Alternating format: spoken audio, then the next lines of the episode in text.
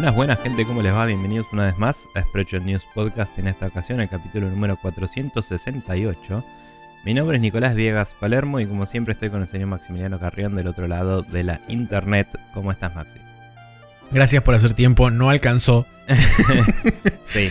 Eh, estaba tomando agua. Eh, bien, Sí. todo tranquilo. eh, feliz de que tenemos este fin de semana XL y que. Eh, etcétera. Así que eso. Sí, yo como corresponde agarré uno de mis días que me puedo tomar y me lo tomé el martes. Así tengo más fin de semana. Eh, está muy bien. Sí, señor. Em, lo hubiera hecho el viernes, eh, o sea, ayer, pero me avivé tarde, porque los martes entreno, entonces me gusta tener días feriados que no tengo ninguna responsabilidad. Claro, sí. pero bueno, nada, es, es lo que hay. Em, ¿Qué te iba a decir? Eh, algo, no sé. No sé si se ve en la cámara, pero creo que me salió un orzuelo en el ojo y me, me está picando zarpado y como que quiero arrancarme la cara y estoy haciendo todo lo posible por combatirlo. Así que si, si me ves pestañeando mucho o lo que sea, viene por ahí. Bien, No te estoy guiñando el perfecto. ojo, pero sí que después te guiño un poquito. Em, bueno, nada. eh, vamos a agradecerle a la gente que pasó y comentó y likeó y shareó, etcétera. Entre ellos Mati Falseta, Jorge Peiret, Pyro y eh, más gentes. Eh, Pyro nos mandó un mail por privado que aún no leí del todo ni contesté, pero sé de qué va y gracias Pyro, pero eh, no. Eh, después lo hablamos. Y bueno, tenemos eh, un comentario destacado acá del señor Mati Falseta que pasó por Instagram. Sí, eh, Mati, Falte- Mati Falseta dice: Estoy atrasadísimo con los podcasts y no creo llegar a terminar este antes de que graben el siguiente. Por lo que voy a, deja- a- voy a pasar a dejar un comentario genérico y no por ello menos verás de que son el podcast que más disfruto escuchar semana a semana con toda la información y los grandes momentos que nos suelen dar. Un gran saludo de su vecino platense. Eh, bueno, muchas gracias, eh, Mati. Eh, no sabía que era uruguayo, así que este, bienvenido eh, gente del Uruguay a escuchar nuestro podcast. Por ahí es eh, de Platense. O por ahí es. eh, es verdad. De La Plata. O por ahí es de La Plata, sí, también Claro. cosa que puede llegar a ser. De hecho, creo que es más probable que sea de La Plata. Claro, yo la primera vez lo, lo interpreté como que era de La Plata, pero dijiste uruguayo y dice, ah, puede ser. No sé. Eh, Sí, es como, como, que, me com- falta com- un artículo o, o- o un. Eh, ¿Cómo se dice? Un. ¿Cómo, cómo es el- la palabra que describe el de? Es, eh, es un. gerundio no, es este. eh, coso que implica ownership, no importa. sí. Pero digo, si es de Platense es una cosa, si es la Platense es otra cosa, y si es vecino Platense podría ser uruguayo. Es que Eh, pasa que mi cerebro Río hizo, claro, hizo ser, autocomplete no sé. del río y eh, falta Mm. el río ahí claramente, pero es como Platense automáticamente lo asocié con el río y no con la ciudad que está a 70 kilómetros de acá. Mm. Pero bueno, en fin. O sea, no sé, supongo que puede ser que eh, gente de La Plata tenga el gentilicio platense, pero... Tendría bastante sentido. no- me suena un poquito raro que no sea la platense a pesar de que es medio boludo. Eh, pero bueno, no importa. Eh, eh, lenguaje es divertido. Em, Claro, sí, ponelo. y, y con ese statement eh, le agradecemos a Mati Falseta por las bellas palabras. Independientemente de la zona geográfica en la que se encuentre. Sí, señor. Eh, excepto que sea de eh, Alaska y Rancho Viejo. Entonces no. Em, y nada, pasamos. ¿Tenemos a- algún o sea, tipo de al- algún tipo de feudo con la gente de Rancho Viejo en Alaska? Pregunto, ¿no? Para no, saber. es un chiste de los Simpsons Ah. de que eran los, los dos eh, estados que, que no podían volver a ir o algo así y era exactamente a donde querían ir. O tipo, iban tachando en el mapa dónde podían ir y dónde no. porque ya los habían baneado de todos lados. Ah, bien, perfecto. Em, y bueno, nada, ¿qué iba a decir? Nada, eh, muchas gracias por el comentario genérico y bellas palabras. Vamos a pasar a la side quest donde tenemos una pregunta del señor Gastón. Y con ruidos de mi vecino que acomoda muebles, que se mudó hace poco, pero por suerte es buena onda, a diferencia de previas vecindades eh, no platenses que tenía acá. Em, nada, eh, seguimos el programa ahora con la side quest donde el señor Gastón nos dejó una pregunta que dice: en un hipotético que arranca quoteando, ¿no? Dice, ustedes llevan muchos años con Expression News, pero ahora cada uno de ustedes tiene la posibilidad de hacer otro podcast y yo voy a financiarlo completamente. Y aclara, es un hipotético, no se ilusionen, apenas tengo para pagar el alquiler. Eh, cada uno debe crear un nuevo podcast y puede ser utilizado con las personas que ustedes quieran, la temática y los invitados que ustedes desean, dentro de lo humanamente posible. La plata no es un problema, repito, hipotético. Eh, la única condición es que debe ser un eh, debe ser un podcast. No debe ser un no podcast. debe ser un juego, eh, un podcast de jueguitos. Estaba buscando dónde está el no y me lo había sacado, claramente.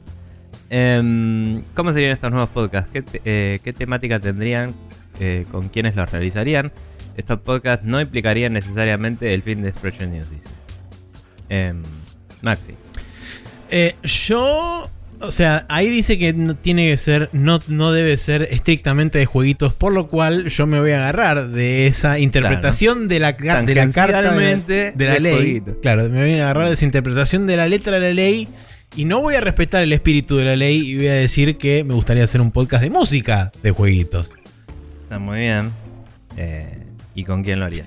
¿Con quién lo haría? Es una buena pregunta. Me gustaría tener eh, un chabón que supiera mucho de música, como por ejemplo el chabón que recomendé la semana pasada, Adam Neely, eh, que es un tipo que yo este, respeto mucho en cuanto a música. Y después quizás eh, personas también... Ah. Eh, no, bueno, pero si existe la posibilidad de tener entrevistas con gente, qué sé yo, sí, entrevistaría a cuanto, cuanto eh, eh, compositor de videojuegos se me cruce por adelante. Em, pero sí, supongo que con él y con. Con alguien también que, comparta así el, el gusto de la música de videojuegos y demás, como, como me gusta a mí. No, ahora no se me viene nadie a la cabeza, pero existen miles de personas. Pero por lo menos, digamos, quizás sería algo por ahí fijo con este otro chabón y habría una silla rotatoria tercera Claro. que pasaría gente por ahí, este, ya Claro. sea trayendo diferentes tópicos o autores o lo que sea. Me gusta la imagen mental de que hay una silla girando. Claro. Tipo, si haces un video podcast, hay dos sillas con ustedes y una, y una silla, silla que gira en el girando lugar. donde se sienta la gente Y habla claro, y cada, y cada tanto, se escucha y cada tanto no. Eh, Claro. Pero bueno. Em, bien. eh, ya, yo tenía varias ideas de podcast que quería hacer. Uno era de hablar boludeces en el espíritu de. De. We have concerns y cosas por el estilo. Em, que lo había hablado. ha- Hablé dos ideas de podcast con mi amiga Belén. Eh, una era sobre eso. Y el primer hipotético estúpido que podríamos hablar que se me ocurrió era hablar hipotéticos estúpidos. Era qué pasa a la sociopolítica mundial si cae un meteoro específicamente en el Vaticano. ¿Me entendés? tipo, ¿qué y no pasa daña absolutamente nada más que el Vaticano. Eh, ¿Qué pasa? Tipo, porque es como la sede del cristianismo. Ujú. Entonces te quedas acéfalo en una religión súper jerárquica, ¿no? Y era como una exploración de eso, pero obviamente eso no es no es ridículo. Entonces, ¿qué pasa si el asteroide está hecho de queso? Era la siguiente parte de la pregunta. Y ese era el único eh, concepto que se me ocurrió para un capítulo de ese programa eh, hace años y no pasó. Pero bueno, ese era uno. Eh, creo que lo quería llamar las cosas que importan. Eh, y me van a chorear los nombres, pero bueno, no importa. Eh, hay otro que estaba más cerca de que alguna vez pase, que queríamos hacer con Belén, que era de series. Y mm, sería medio rewatch de series que nos gustan y ir hablando y, y, y paneando eso. Más que nada porque somos muy de la escuela de la televisión ahora es una mierda cuando yo tenía tu edad, etcétera. Entonces es como nada. Y eso eh, hay más chances de que pueda pasar en algún sentido eso. Así que no voy a decir el nombre que tenía para eso. Pero bueno, claramente el logo probablemente se parecería al de Rayitos y tendría que ver cómo hacer con eso. Em, y después el otro hablamos vos y yo una vez de hacer uno que nunca pasó. Sí. De, el, de que ese sí no voy a decir el nombre porque era muy bueno y no lo había tomado nadie. Que era sobre eh, básicamente el uprising de los robots y, y cómo íbamos a morir todos. Eh, Sí. Entonces cada vez que saliera una noticia robota, eh, tratarla ahí en una situación, digamos, medio rayos catódiquística. Que también pasa un poco por We Have Concerns y otros podcasts que escuchamos nosotros, como en ese momento Idle Thumbs. Y cosas por el estilo. Em, así que nada, eh, de ese tipo de, de cosas me gustaría. Em, eso. Sí, eh, agrego, ya se me vino a la cabeza alguien que también podría aportar mucho a nivel musical y ah, por supuesto a mí me gustaría ser la persona ignorante que hace preguntas estúpidas este, al respecto. El otra, la otra persona a la cual, con, la, con la cual me gustaría compartir micrófono en ese podcast hipotético es con Francisco Sarmiento, que también nos ha Mm. comentado Bocha y de hecho he visto varios, algunos videos de, de YouTube cuando él streameaba y hacía análisis de canciones y demás. Está muy bien. Bueno, nada, eso. Em, así que si tienen preguntas como esta, ¿dónde nos pueden mandar? Nos pueden escribir en spreadshotnews.com barra preguntas y ahí en el Google Form nos dejan la pregunta o las preguntas que quieran hacernos y nosotros lo contestamos acá en la SideQuest. Buenísimo. Le mando un saludo a Rorro mientras sigo comiendo estos escones. y me voy caminando a la siguiente sección del programa, que es el Now Loading, donde vamos a hablar de qué estuvimos jugando esta semana.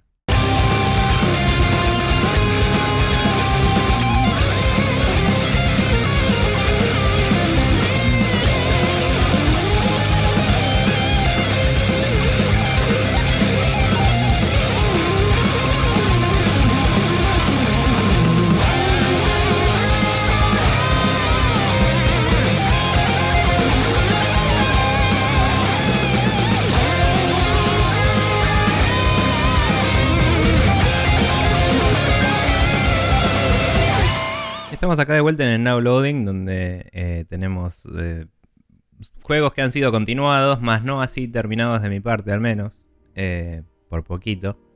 Em, pero antes de hablar de ellos, quiero mencionar que seguí jugando un poquito al Pokémon Unite con gente. Em, o sea, venía jugando mucho solo, jugué varias partidas con, con Eliana Curra, que es una que- amiga que nos ha escuchado, no sé si nos escucha siempre o no, no tengo idea, pero eh, una amiga del, del canal, vamos a decir, eh, del, del podcast. Em, y estuve jugando con ella y amigos de ella que justo en ese momento era cerca de la hora de la cena, entonces algunos se iban y otros volvían y hubo rotación. Claro, hubo recambio. Eh, claro. Y, y nada, eh, digamos que nos fue particularmente bien cuando éramos los de low level y cuando el amigo de ella que se tomaba demasiado en serio los MOBA, eh, va, por lo menos este MOBA, no sé si juegan muchos otros MOBA, pero cuando el amigo de ella que se tomaba demasiado en serio el MOBA y que tenía un rating alto jugaba con nosotros, de golpe el matchmaking nos juntaba con gente de más nivel y nos hacían recontra mierda. Por supuesto. Em, y su amigo, por suerte, no se ponía ultra tóxico, pero era un poco como, déjame jugar el jueguito, tranquilo, de onda. Tipo, era como, no, tenés que hacer esto y venir por acá, ¿viste? Porque, y es como, bueno, gracias, voy a jugar el juego. Buenísimo, ¿eh? Gracias por tu consejo, te banco. Y nada. Todo bien igual con el chabón, pero entró así como a dar órdenes y fue, bueno, ¿sabes qué? Ok, voy a jugar el jueguito. Se lo dije así, porque era como, si no, vamos a arrancar mal, ¿viste? Y, nada, después la pasamos bien, tipo, hice, aprendí un par de tácticas que tiró el chabón y, las que no paraba de repetir eh, cuando me pintó la silla y cuando no, no. Y listo. Em, divertido, eh, está bueno, etcétera, mismo de siempre. Em, pero bueno, Maxi, vos estuviste siguiendo con el IS 8. Sí, eh, la seguí, seguí bastante el, el IS 8. Estoy en el capítulo, creo que 4, si no me equivoco ahora, de quién sabe cuántos. Pero hasta ahora la vengo pasando muy bien. El juego empezó a ser como una suerte de ida y vuelta en- entre dos personajes. Que ya medio como que lo venía. Lo venía este. anticipando. Porque el juego es como que tiene. maneja el. maneja el tiempo del día de forma automática. según lo vaya requiriendo la narrativa. Entonces vos de repente llegas a un lugar y te pone una cinemática de está atardeciendo y justo estás en un lugar donde puedes hacer un campamento porque la idea es que estás explorando la isla para no solamente encontrar más náufragos que hayan este, caído en esa isla del barco en el que originalmente estaba, sino que también la idea es explorar la isla para ver qué recursos hay para poder eventualmente armar un barco y rajarte. Eh, ese es medio como el, el objetivo general a gran escala que tiene a priori el juego por ahora. Entonces en esta exploración de la isla y qué sé yo, en determinados momentos te cruzas por determinados lugares que son como, por supuesto, áreas que están... Este, eh, la isla está subdividida en áreas y una de estas áreas se transforman usualmente en campamentos donde vos podés descansar y te ponen un, punto de fast travel para que puedas viajar desde ese punto hasta el campamento principal, eh, cosa de que lo requieras en algún momento, como por ejemplo en el momento donde eh, te avisan desde el campamento principal que hay una raid, que básicamente significa que hay un montón de enemigos que van a atacar el campamento, entonces la idea es que vos volvés, vas actualizando diferentes partes del campamento, ya sea con defensas o con distracciones y todo ese tipo de cosas. Y además entras con una suerte de... No es un Tower Defense, pero es más o menos planteado de esa forma. Digo que no es un Tower Defense porque vos no vas poniendo edificios ni defensas a mano, sino que simplemente vos actualizás de una grilla y se ponen automáticamente y están distribuidos ya una vez que vos arrancás en ese lugar. Y cuando mm. arrancas la pelea son 3 eh, o 4 o 5 horas dependiendo, el, dependiendo la dificultad eh, de enemigos que van apareciendo, van spawneando de diferentes lugares e intentan todos atravesar la puerta, digamos, de seguridad final que es la que da el campamento. Si la destrozan, perdiste, si no, ganaste y defendiste el campamento. es como un Tower Defense en el sentido de que vos armás el setup, pero después es un auto battle, digamos. No, al revés. El setup está armado automáticamente cuando vos vas actualizando ah. desde un menú, pero vos estás parado con tus personajes de la party en el escenario. Y ah, la idea. Puedes defender activamente y usar las defensas. Exactamente, que en realidad las defensas son más pasivas que otra cosa, porque son, por ejemplo, un cacho de carne colgado de un palo, que eso lo que hacen es distraerlos y atraer a los enemigos para que no vayan a la puerta. Mm. Y tenés, por ejemplo, hasta ahora pude conseguir poner una catapulta que está como fuera de pantalla y cada tanto ves que viene una piedra volando y cae en un lugar aproximado de donde están los enemigos que usualmente no le pegan ni le hacen demasiado porque mm. la piedra cae y 20 segundos, o sea, medio segundo antes estaban los enemigos ahí pero ya se movieron. Pero bueno, en fin. Y bueno, la idea es que cuando vos derrotas a estos enemigos, después te dan no solamente la recompensa de los drops que propiamente da cada enemigo, sino que después te dan como un acumulado de premios especiales y por supuesto, dependiendo del ranking que tengas al final de la raid, eh, te van a dar como cosas más especiales o cosas más raras o únicas. Eh, hasta ahora nunca pude hacer que me den rank S porque no sé bien del todo cómo funciona el balance con respecto a eso, porque hasta ahora eh, las 3 o 4 raids que jugué fueron siempre de uno o dos niveles más o uno o dos niveles menos de lo que yo tenía. Eh, entonces no sé si es que se va ajustando dependiendo de mi nivel o si son niveles fijos y donde cae, mm. cae. Está bien. Em, sí, aparte hemos hablado de cómo estos sistemas de ratings, como que si no te desglosan exactamente qué es lo que determina el rate, es difícil optimizar el. Eh, sí, tampoco te ponen un.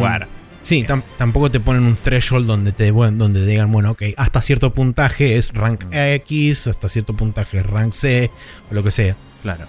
Eh, pero bueno, fuera de eso, que fue una mecánica que de vuelta hasta, hasta el momento en que había jugado el programa anterior no me había, eh, no había experimentado, es como que justo cuando, cuando corté para, grabar el podcast es como que estaba al borde de empezar toda esta serie de, submecánicas del juego, porque después de eso también me presentaron la posibilidad de cocinar, aparecieron los campamentos, eh, aparecieron también este, lo que ellos llaman los Night Hunts, que básicamente es en determinados dungeons que están repartidos por la, por la isla, vos podés eh, toglear entre explorarlo del día o explorarlo de noche. Lo que hace eso es eh, cambiarte la distribución de enemigos, los niveles de enemigos, los tipos de enemigos y resetea los cofres del, dungeon y los cambia de, de, de, de, locación. O sea, mm. tiene la misma cantidad pero están distribuidos de forma diferente. Entonces es como básicamente el mismo dungeon, pero entre comillas versión hard, vamos a decirle. Claro. Em, y visualmente el dungeon de noche cambia mucho porque no sé si es un dungeon literal que es en la oscuridad. No, esto es una selva. O son, ok. ¿Y, cambia mucho visualmente? O Sí, Eh, o sea, Mm. cambia a nivel eh, visibilidad. Iluminación. Iluminación, exactamente. Porque de hecho, cuando puse la selva de noche, me apareció una, una pantallita que decía, este, conviene por lo general tener algún tipo de instrumento que emane luz. Eh, y hasta ese momento no había conseguido nada.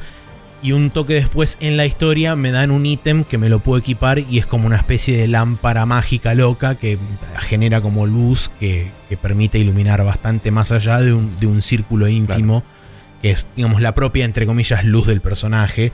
Que siempre te ponen, viste, en lugares oscuros hay como medio una luz invisible, etérea, que rodea al personaje Sí. y nada más para poder verlo. Sí, es como una indicación del rango visual desde Claro. desde la persona. Exactamente. que, para que vos lo veas. Sí, obviamente. por supuesto. Sí. Eh, Eh. Y bueno, como comenté antes, el tema de ir cambiando de personajes, eh, medio que me te lo van hinteando a través de las diferentes escenas de descanso que tenés en estos sucesivos eh, campamentos que vas descubriendo. Y te van mostrando cinemáticas que en realidad son más animáticas, no, no son tontos, sino porque son imágenes quietas hechas como Mm. símil eh, arte conceptual con Sí. diálogo con voiceover encima. Eh, hasta que en determinado momento una de esas cinemáticas se transforma en un segmento de gameplay con otro personaje totalmente diferente. Que no termino de entender si es la misma isla, si es la isla en el pasado, si es otro lugar directamente en otra parte del Ah, mundo. fue full on lost la cosa. Claro, sí, no, no, Como, o sea, es como hay que- oso polar y numeritos. y es como- Sí, me, me descolocó Bueno. totalmente porque es como que venía siguiendo la historia y de repente saltamos a otro lugar, a otro tiempo, asumo, y este Claro. con otro personaje y todo eso. Entonces como que todavía no, no, no logro cuajar si todo está en el mismo lugar, en la misma línea de tiempo o qué. Em, pero bueno, la verdad que lo vengo disfrutando mucho. Y tengo un último comentario. Hasta ahora eh, me encontré dos personajes de party más. O sea, en total tengo. eh, Sí. Ahora tengo cuatro. Tenía cinco, pero un chabón se fue porque le pinta, es el, el- el chabón del transportador. Y no lo digo por decir, el chabón dice que su trabajo es transportar cosas y que tiene tres reglas, no preguntar qué, qué va dentro de la carga, eh, llevar una carga de un, otro, del otro, de un lado a otro sin hacer preguntas y puede llevar cualquier cosa mientras no rompa la ley. Este, y es como, ok, bueno, son las tres reglas del, del transportador de la película de Jason Statham. Literalmente Salvo esas la tres parte de no romper la ley, pero sí. Bueno, sí, eh, es 80% eso. Eh, entonces me ¿Cómo hizo se un- llama? Bason Shampton. no, nada que ver. Empieza con M el nombre. Ah. Eh, Bueno. pero me hizo mucha Mason. gracia. Mason. Eh, me hizo mucha gracia porque fue como, ah, el chabón es el del transportador. O sea. Mm, em, Está bien. y nada, sigo explorando la isla, la sigo pasando bien. Hay una única cosa que creo que es parte, no digo culpa mía, pero es parte de mi expectativa versus la realidad que plantea el sistema de combate, que es, como comenté la semana pasada, vos tenés un rol para poder esquivar y eso hace que se active un slow motion donde vos te permite castigar a los enemigos y por otro lado tenés la posibilidad de bloquear. El rol este famoso del que yo hablaba, dada la velocidad a la que se desarrolla el combate y a la agilidad de movimiento que en general tienen todos los personajes, yo asumí que ese rol se can- o sea, permitía la posibilidad de cancelar animaciones. Entonces yo podía estar en Mm. la mitad de un ataque, aprieto el rol y el personaje hace el rol independientemente de en qué momento de la animación esté. No funciona de esa forma. Tiene que primero finalizar un ataque y después se ejecuta el rol.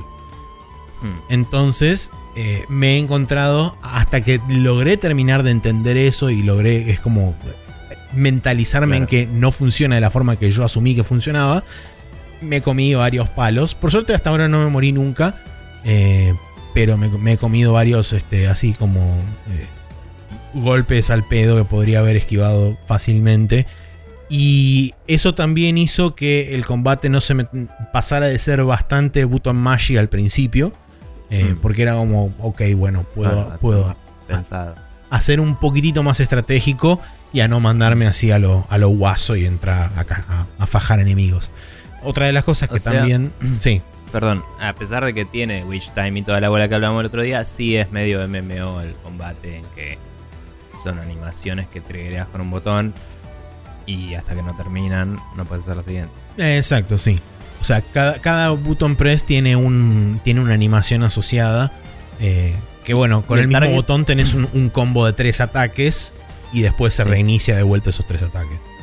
¿Y, y el target de tus ataques se bloquea? O sea, si yo aprieto atacar mirando a un enemigo y el enemigo se mueve, eh, que pegan el. Ok, y puedes girar mientras estás atacando. Sí, y podés, también tenés un sistema de lock-on. Podés hacer lock-on y podés Mm. orbitar alrededor del personaje. Ok, ok. Entonces es una mezcla rara, pero ok. O sea, es raro que no haya animation canceling en un Dodge, pero puede pasar. Sí, En por eso. Yakuza- en el Yakuza es un upgrade que te haces Sí. poder cancelar. Eh, en este no necesariamente Mm. tenés upgrades en sí para las habilidades, te van como apareciendo eh, o, o las vas desbloqueando por nivel, asumo yo.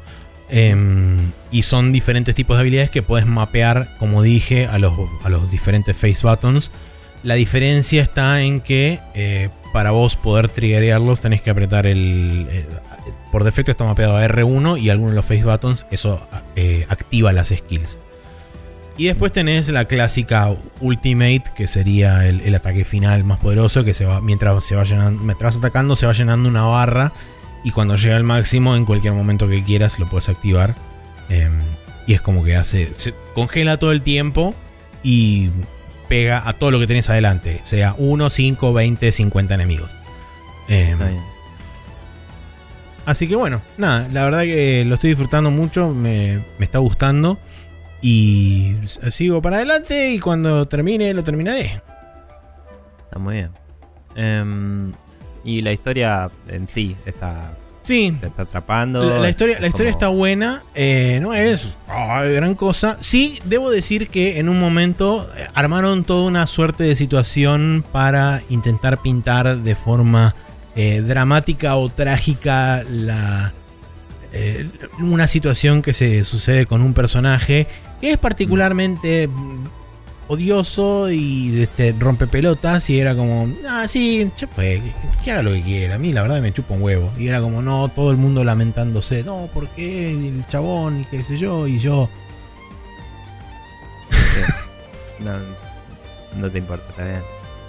Sí, a veces es, es forzada la cosa, En- encima, para Ah. colmo, el chabón era bastante sorete con todo el mundo. Y es como, de repente todo Mm. el mundo se olvidó de lo malo que había hecho hace 10 minutos. Y es como, oh no, el señor, bla, bla, bla. Y es como, dale, boludo. hay, o hay muchas cosas en los RPG japos y en las historias japos que sufren de. de. saltos de. de- pueden ser elipsis que no están muy explícitas o pueden ser tipo cosas que venían de antes que no son bien establecidas. Eh, onda, que esos personajes tuvieran una relación más profunda de la que vos estás viendo, porque vos empezaste cuando quedaron varados ahí. Capaz que se conocían de antes y eran super amigos o lo que mierda sea. Mm. Y después está el tema cultural de que allá, se- no sé, hay gente que se aguanta mucha mierda de otra gente por honor y, y igual los considera como, ah, no me quieren hacer mal, no son súper recontra remil tóxicos y mala onda. Es su forma de Sí. ser nada más. Ahora que mencionaste Pero Elipsis, también me hiciste acordar algo que tiene Mm. muy bueno y que la primera vez que pasó fue como, ah, ok, bueno, menos mal que no lo van a repetir cada vez. Pero bueno, la primera vez que te encontrás un náufrago es como que se explica la situación de qué es lo que fue que pasó y qué sé yo. Y cada Mm. vez que te vas encontrando un náufrago nuevo, simplemente hay un pie, este, hay un, un epílogo abajo donde dice Adol y tus compañeros de party le explican la situación a tal y tal y tal y deciden volver a la, a la- al campamento, digamos. Entonces de esa forma te lo resumen muchísimo más. Lo mismo también sucede, por ejemplo, cuando vas a hacer side quests y todo eso y volvés con la recompensa. En muchos casos, eh, salvo que tengas que hacer por ahí una acción en particular dentro del campamento para cumplimentar la quest, en el 90% de las situaciones cuando vos cumplís el objetivo es como abajo te dicen el zócalo y Adol retornó a la- a la- al campamento y entregó la cosa y bla bla bla. Y cuando Mm. te ponen pantalla, te ponen funde a negro, te ponen la recompensa que te dan y cuando vuelve el gameplay estás exactamente en el mismo lugar que estabas. No es que te Eso vuelve a la, bueno. a la, a la villa. bueno. Mm. O sea, está bueno. Capaz estaría mejor que te preguntes si querés volver. Siempre ¿O puedes no? hacer, desde cualquier parte del mapa, estés o no en uno de estos checkpoints que dije, podés Mm. volver a la. Podés volver a la al aldea. campamento. Sí. Ah, bueno, entonces genial. Está Puedes hacer fast travel desde cualquier parte, no tenés que estar en un punto en particular. Lo que sí Mm. tenés que cuando vos haces fast travel desde el campamento, podés viajar solamente a estos puntos de eh, que están los cristales o en los campamentos y ese tipo de cosas. ¿Y, y la aldea esta que mencionaste es una que estaba ahí y estás ocupando o es una que armas? No, se va construyendo a medida que va pasando el tiempo y a medida que vas encontrando los diferentes náufragos del barco en el que vos Claro. originalmente viajabas también. Entonces son medio carpas y cosas así o, o construís un coso increíble. No, se va, se va construyendo y es como de a poco se va transformando. Tipo, por ejemplo, en un momento dicen hay que hacer una, una, una torre de vigía para vigilar y que cuando vienen los monstruos y qué sé yo. Y es básicamente ves un fucking mástil de un barco con este, las escaleras esas de, de red colgando los costados y qué sé yo. Pero eh, lo sacaste de un fucking árbol. O sea, fuiste a cortar un árbol, pero de repente se transformó en un mástil de barco. Y es como, bueno, dale, ponele. Ok, aceptable. Mm. Sí, por ahí hubiera estado mejor que desarmaras parte del barco que Es que se cayó o algo. Dan a entender que el barco fue completamente destruido porque te atacó como una suerte Claro. de kraken gigante que lo agarró y lo destrozó en mil pedazos. Está bien. Eh, bueno, nada. Whatever. Eh, pinta piola. Diversión. Para quien. Sí, para quien nos escucha, por si no lo leyó, Is se escribe con Y, lo aclaro porque Sí. no siempre queda claro eso. Eh, me acuerdo que la primera vez que me lo mencionaron no, no lo encontraba porque estaba buscando con I latina. Con I latina. Eh, y ahora en retrospectiva es como más confuso porque los japoneses no pueden escribir Y. eh, en Es verdad. Caracteres, solo pueden escribir I como fonema. Entonces es como no debería ser Y nunca. Pero bueno, Japón. Queriendo ser japos. Eh, bien, yo por mi parte casi gané el Judgment. Me falta un poco. Eh, Al final, ¿dónde te si quedaste? lo ¿Al final del capítulo 12? Estoy en el capítulo 12 eh, yendo a la Millennium Tower y dije, ok, esto es esto. tipo, sí, tenés que ir a la Millennium Tower y es como, some shit's going down. Em, pero bueno, vamos a ver cómo va eso. Em, sigo pasándola genial. Eh, sufre un poco peor que el Yakuza temas de pacing hacia el final porque es como, bueno, y ahora te aparece una nueva amistad y te aparecen dos nuevas minas con las que puedes salir y qué sé yo. Y es como, Sí. che, estoy a punto de terminar la historia. O sea, es un poco tarde para todo esto. Que cabe destacar que por una, una de esas dos eh, love interests que te saltan, creo que podría haber aparecido antes si hubiera terminado todas las sidequests que involucraban la presentación de ese personaje antes. Pero venía haciendo casi todas las sidequests siempre. Y creo que fue un solo capítulo que no hice esa sidequest. La hice en el capítulo siguiente y apenas la terminé. Es como que me, me llegó un mensaje de, ah, tipo, bla. eh, este es un nuevo Love Interest, básicamente. Sí. Y, y por un solo capítulo que no lo hice, eh, es como que ya estoy en el endgame y de golpe es como tengo dos minas con las que puedo salir. Es como no es el momento para esto, es tipo end of the world time. es como eh, nada. Em, entonces eh, veo como que no sé, no, no voy a jugar después de ganarlo, como hice con todos los Yakuza, cuando lo termine, lo termino. Eh, ya me traté de engañar muchas veces, de decir, sí, después lo sigo, no va a pasar, me conozco. Eh, pero hice todos los sidequests que me interesaban y que me parecían copadas.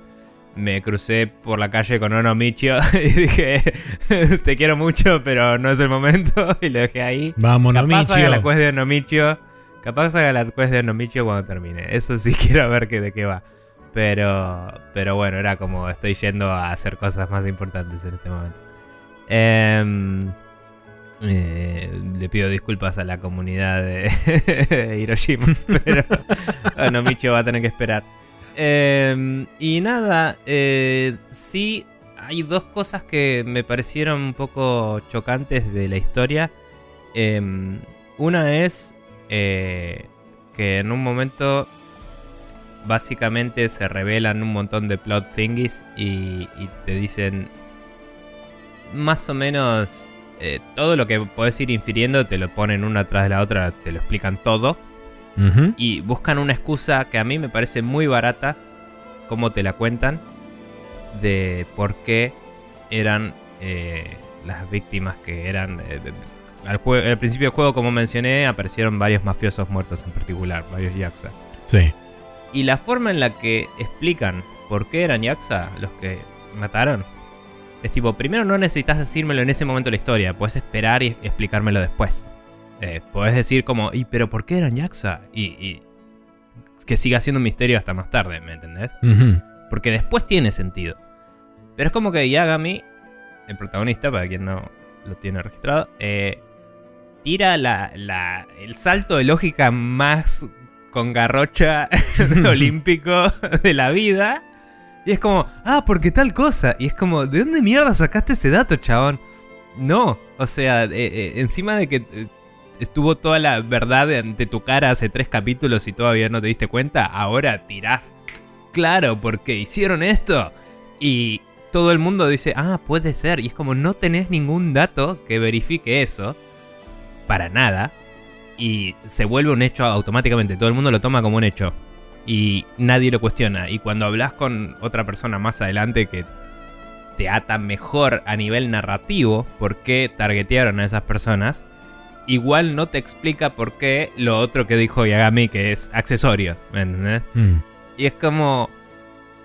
No, eso está mal. Y, y nada, es- fue muy estúpido. Eh, ahora, como ya sé por qué los targetearon, ok, hay, una, hay un objetivo ahí atrás de eso, hay facciones que se involucran y tenía sentido joder a esa mafia en particular. También es una mala jugada estratégica porque no importa, eh, ahí sí entramos en spoilers, pero era como puedes targetear gente que no vaya a retaliarse contra vos al toque, pero bueno, no importa. Em, y después lo otro que me pasó, eh, más hacia el final, es... eh, Ah, iba a decir algo me olvidé. Ah, no, el reveal de. de. Eventualmente te enterás quién es está atrás de todo, ¿no? Sí. Eh, y más allá de que. O sea, podía ser cualquier persona. Y cuando fue esa persona es como, ok, tenía cara de malo y lo es. O sea, no me sorprende para nada. ¿me? Cero me sorprende. Antes tiran un hint y es como, ah, es este. Y después dicen, es este. Y es como, no, no te lo puedo creer. Y tipo, le tiraron el hint hace cinco minutos, ¿me entendés? Y. Y cuando te dicen que es él, eh, me chocó un poquito que fue la gran. eh, No sé quién es, así que voy a ir y voy a conseguir la respuesta de esta persona que está involucrada, ¿me entendés? Y, y como que no hubo un detective work ahí, fue un. eh, beat the shit out of someone work. Y me llamó un poquito la atención, pero sí estableció una buena situación después de ya sé quién es el malo y tengo que ver cómo probarlo. Que me parece que causa una tensión copada en la historia. Entonces me parece como que les cuesta salirse de la mentalidad de Yaxa de eh, la forma de resolver las cosas es irse a las piñas, ¿me entendés? Entonces como que la parte de detective sufre un poquito por eso. em, porque venía más o menos natural y de golpe los últimos capítulos son todos tipo, y voy y le cago a piñas a este y que me diga dónde está el siguiente paso, ¿me entendés? Como, no sé si sos tan buen detective, a mí me parece, tipo, de onda. Pero bueno. Em, igual está todo muy bien, estoy ahí y... Y hoy lo termino, no sé. Cuando terminemos de grabar, le, doy. Quería terminarlo antes de grabar, pero fue como, bueno, eh, no, estoy... O sea, vos me dijiste, no te apures, no me iba a apurar. Eh, ya había decidido que no quería hacer más sidequests porque era como la historia ya está precipitándose y no tengo tantas sidequests para hacer porque hice muchas en este. Em, y fue como, bueno, eh, hubo un punto de corte natural, dije, bueno, vamos a grabar y después lo termino. Pero, pero está, está muy bueno. Eh, sí, como decía, quisiera ver cómo expanden la parte de detectivismo en el 2.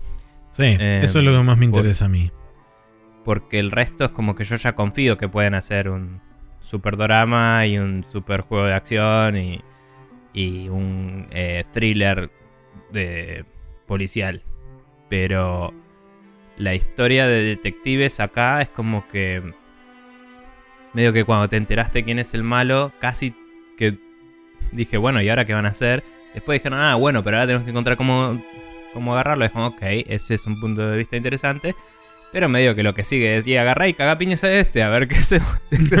y a ver qué pasa, claro. O sea, la historia la está llevando bien y el gameplay no. Entonces quiero saber... eh, o sea, el gameplay está buenísimo, pero no es... No se condice de, con la premisa.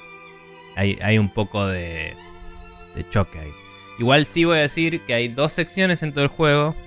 Que son las secciones de minijuego de idol, pero no, de, de, de hostess, pero no.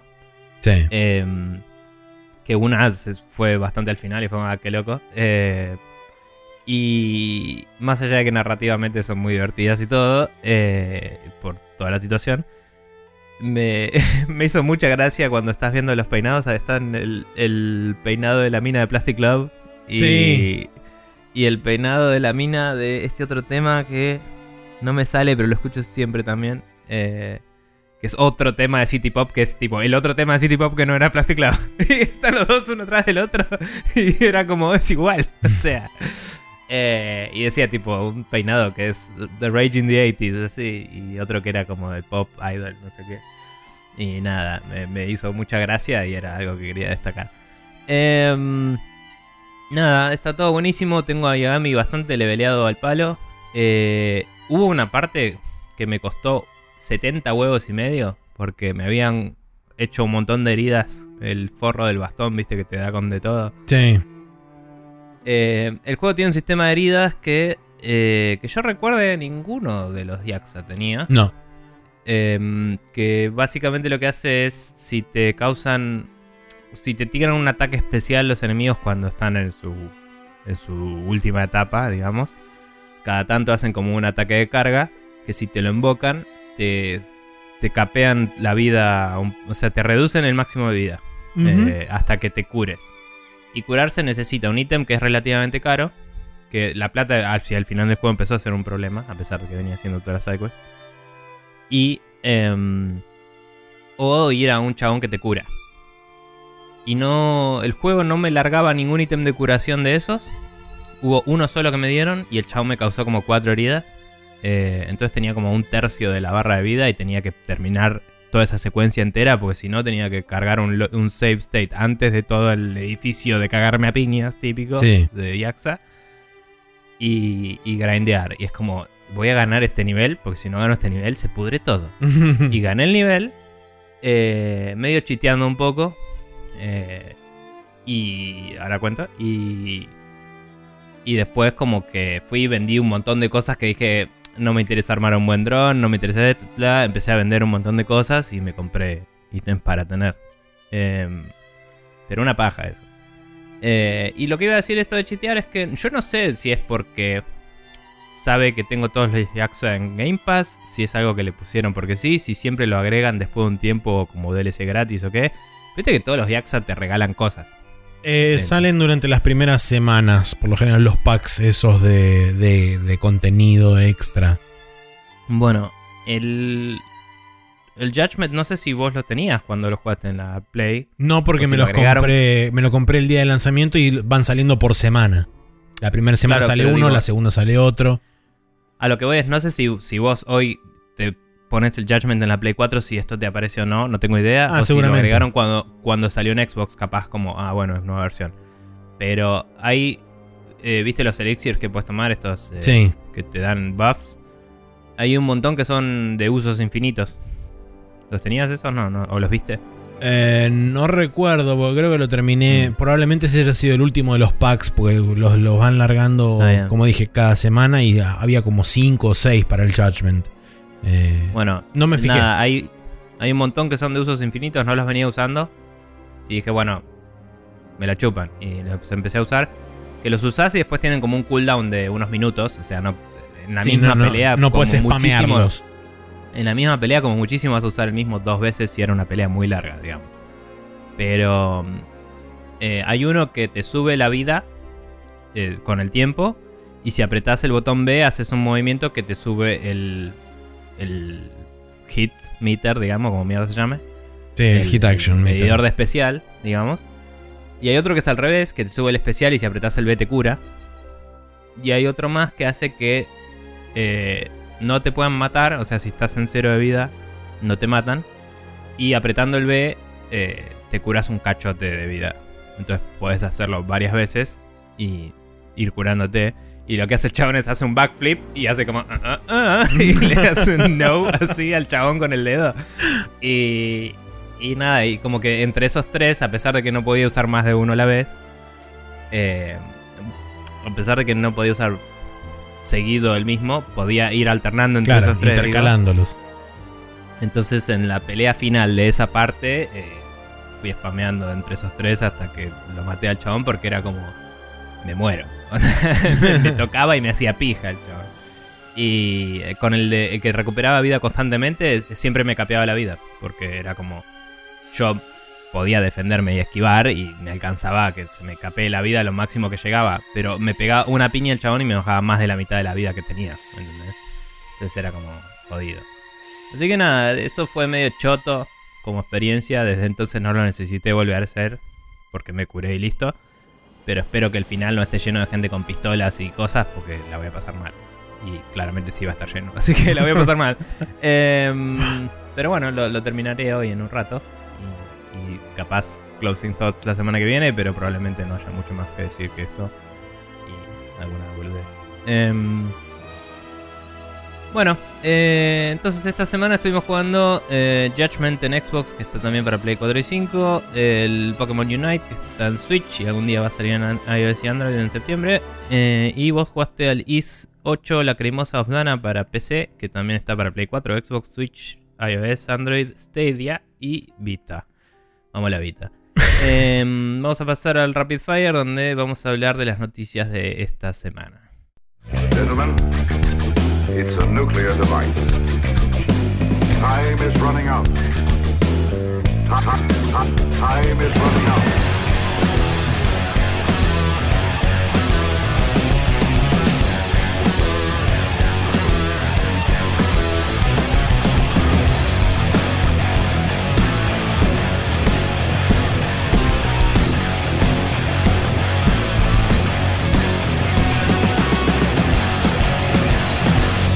Estamos de vuelta acá en el Rapid Fire donde tenemos algunas noticias para compartir, poquitas.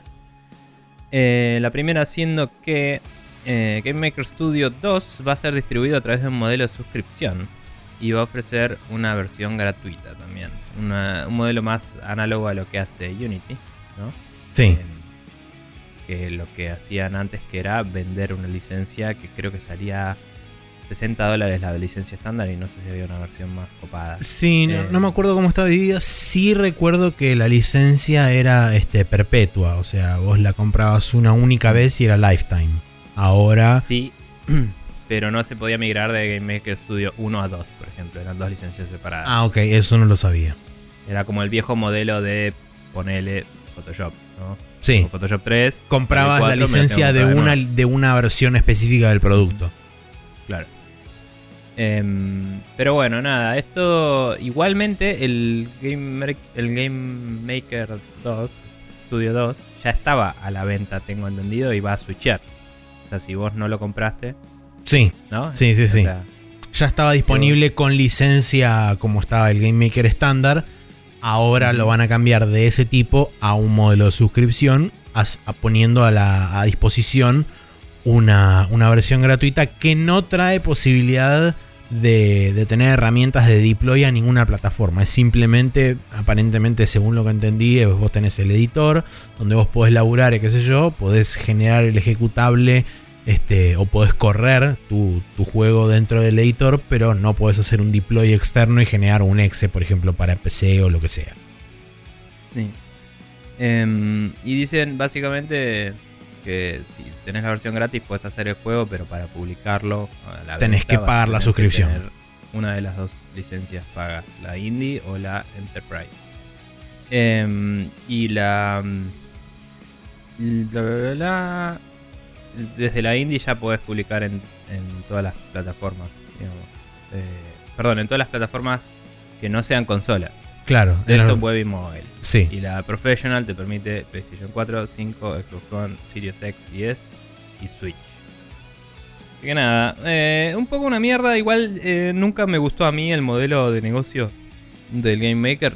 No lo tengo presente ahora como era, pero recuerdo que había limitaciones similares. O sea, si vos te comprabas la licencia barata, creo Y que probablemente, probablemente estaría escalonado de Mm. forma similar con la única diferencia que pagabas la licencia una única vez. Ahora lo transformaron Claro. en un modelo de suscripción.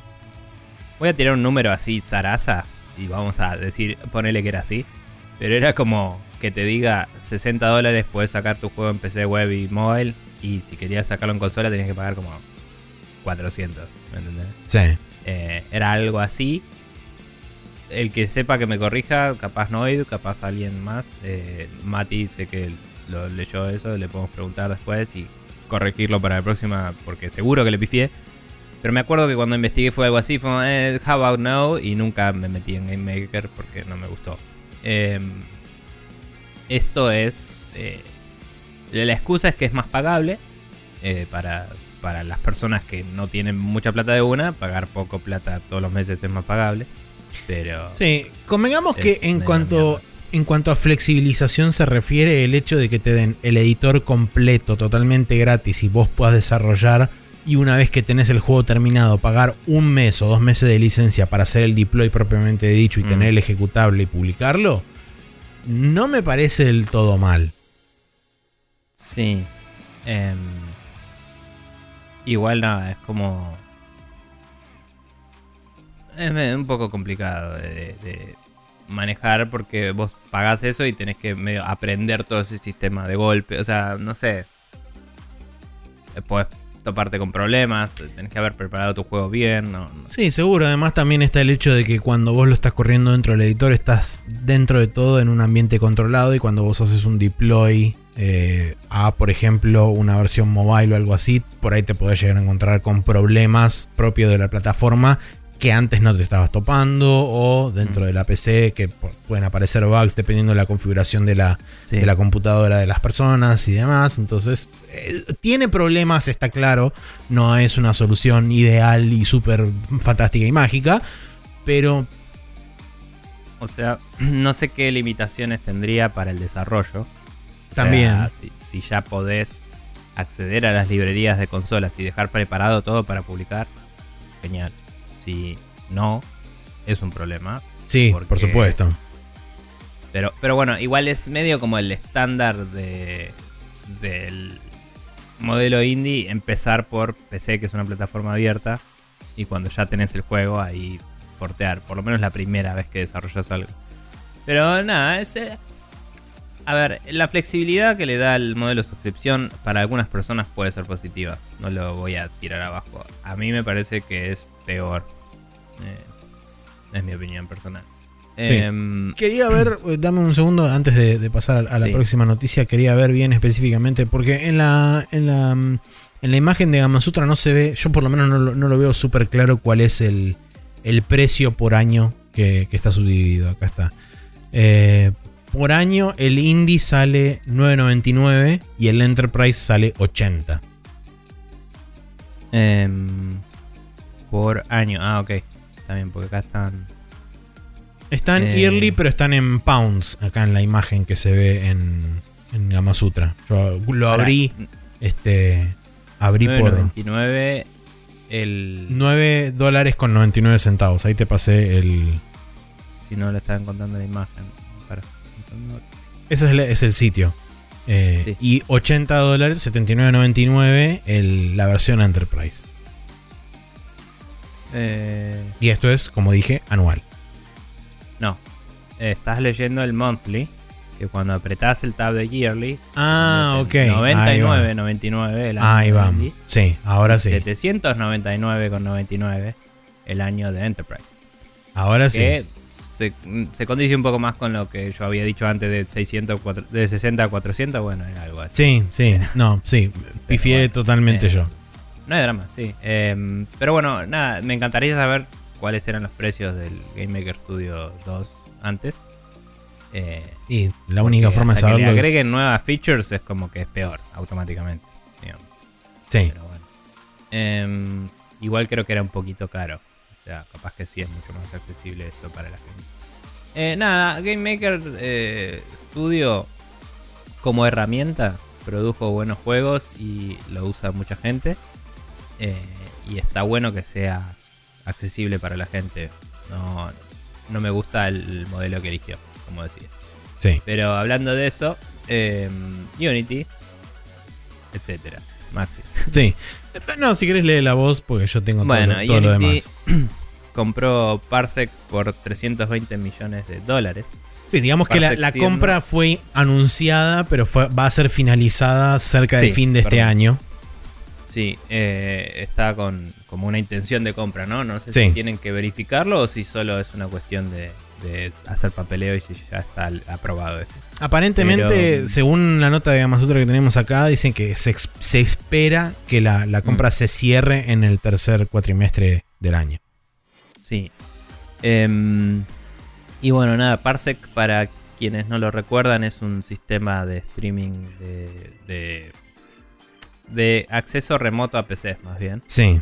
eh, que permite mandar input para un lado y que te devuelva video. Entonces se usa mucho para simular em, multiplayer local.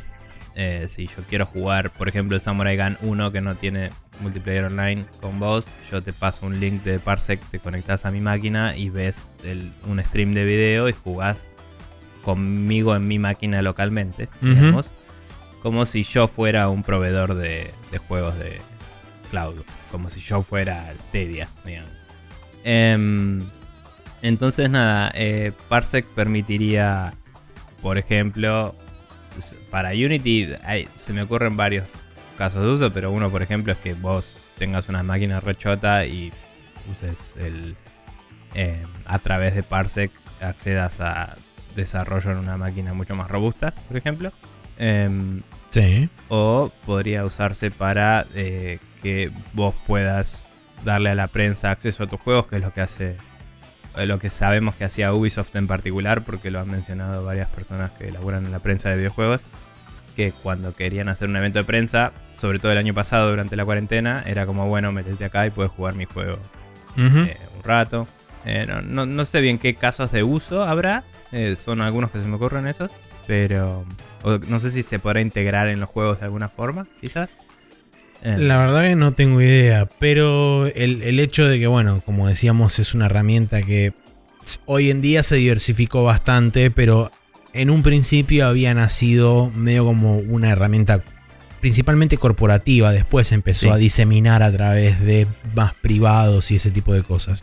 Eh, es una herramienta que sirve muchísimo, principalmente servía como de coso remoto, como se llama esto, Eh, escritorio Acceso. remoto a nivel Sí. computadora para que, como mencionan acá, la gente desde su casa pudiera acceder a las computadoras del trabajo y pudiera este, de- desde su casa laburar de forma remota y demás. Después se empezó a buscar esta utilidad, se le empezó a encontrar esta utilidad de poder eh, enviar eh, o poder este, utilizarlo como prueba remota de juegos o lo que sea, o como vos decías, para emular multiplayer local a través de la internet. Con respecto Sí. a la utilidad que le puede dar Unity, sí, creo que la más viable o la más lógica por ahí sería que ellos empiecen a ofrecer eh, servicios de tener racks de computadoras más zarpadas y que vos te conectes a servidores locos de ellos y Mm. puedas tener la posibilidad de probar cosas ahí que no puedes probar en tu PC local o ese tipo de cosas. Pero aparentemente, según la nota, también es como que por el momento lo van a, lo van a mantener bastante independiente y sin entremezclar demasiado las cosas. Y eh, Mm. Parsec va a seguir con su negocio, Unity va a seguir con su negocio. Sí, la típica declaración que puede ser así por un tiempo N y después hay que ver si sigue siendo así. Sí. Igualmente, eh, si es solo integración de Parsec adentro del cliente de Unity, ya puede estar bueno. Por eso que decía, ¿no? Eh, o este caso en el que yo tengo una compuchota y me conecto a una compu copada, o simplemente eh, para colaboración también en estudios Sí. remotos puede mejorar bastante porque Unity, eh, aun cuando puedes grabar las escenas como texto y hacer cosas así para mitigar un poco el problema, tenía bastantes quilombos de mergeo de, de ítems y assets. O sea, si yo hago algo, yo laburo en algo, vos laburás en lo mismo, eh, a la vez en tu computadora, en el momento en el que tenemos que juntar el código los dos, hay conflictos muy difíciles de resolver por cómo estaba armado Unity. Eh, históricamente al menos, no sé si eso cambió mucho. Así que quizás en ese sentido eh, colaborar en, por ejemplo, si somos dos personas laburando al mismo nivel eh, y se- si se puede colaborar en eso de alguna forma, podría estar bueno. Sí. Mm, Hay, hay muchas herramientas de desarrollo que para lo que se llama el pair programming o extreme programming, no sé por qué le dicen así, es medio estúpido. Em, hay, hay algunas herramientas, en, aún en editores de texto o IDEs que son más orientadas al texto, eh, Integrated Development Environment. es. Em, vos creas una sesión, el otro se conecta y los dos pueden escribir y cortar y pegar texto y mover cosas a la vez en el mismo código. Y se usa mucho para, tipo, si yo tengo un problema, lo vemos juntos y me ayudas y Copado. y es como. eh, o sea, está bueno. Te digo, quizás eso, pero con la capacidad de modificar la interfaz visual y de manipular el espacio 3D y todo, puede dar nuevos flujos de trabajo también. Sí, seguro. Eh, o, o facilitar flujos existentes que hoy usarían herramientas de terceros. No sé, capaz que todo el mundo está usando Parsec para laburar con Unity y no entiendo cómo, pero bueno. Lo que sea, eh, igual solo el tener el negocio de Parsec adentro del abanico de Unity de- seguramente les va a traer plata porque hay gente que lo usa para para eh, este tipo de cosas que decíamos antes, ¿no? En Sí. la industria. se usa Sí, seguro. Y eh, parte también de, de esto, como mencionamos, creo que fue hace dos semanas, una cosa así. Unity también compró Speedtree, o la compañía que Sí. este, es dueña de Speedtree.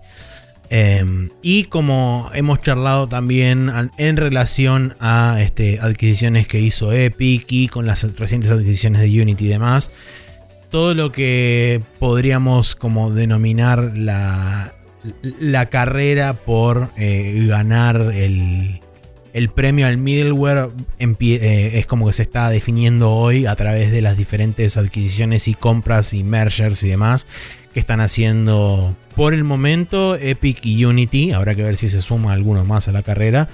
Pero digamos que el- la carrera por el middleware ya comenzó hace rato. Sobre todo cuando, cuando switcharon muchos del modelo clásico de licencia a la suscripción. Y después empezaron a competir comprando diferentes tipos de herramientas. Y en el caso de Epic, incluyéndolas, embebiéndolas dentro de su motor y dentro de su, eh, dentro de su editor. Eh, Ujú. Así que bueno, nada, Eh, aparentemente, sí. Una duda, eh, ¿esta semana había sido lo otro de Unity o ya lo hablamos? Lo de, Las, lo de Speedtree, No, lo del modelo de negocio que también había hecho un cambio y por eso se precipitó esto la semana pasada creo que fue, sí. ¿Lo hablamos? sí. Bueno, nada, este, digamos, relacionado a lo de Game Maker anterior, Unity había dicho lo mismo también de tipo, tenés que pagar la licencia Pro para Sí, eh, deployar en consola, que antes parecía no ser necesario, no me acuerdo.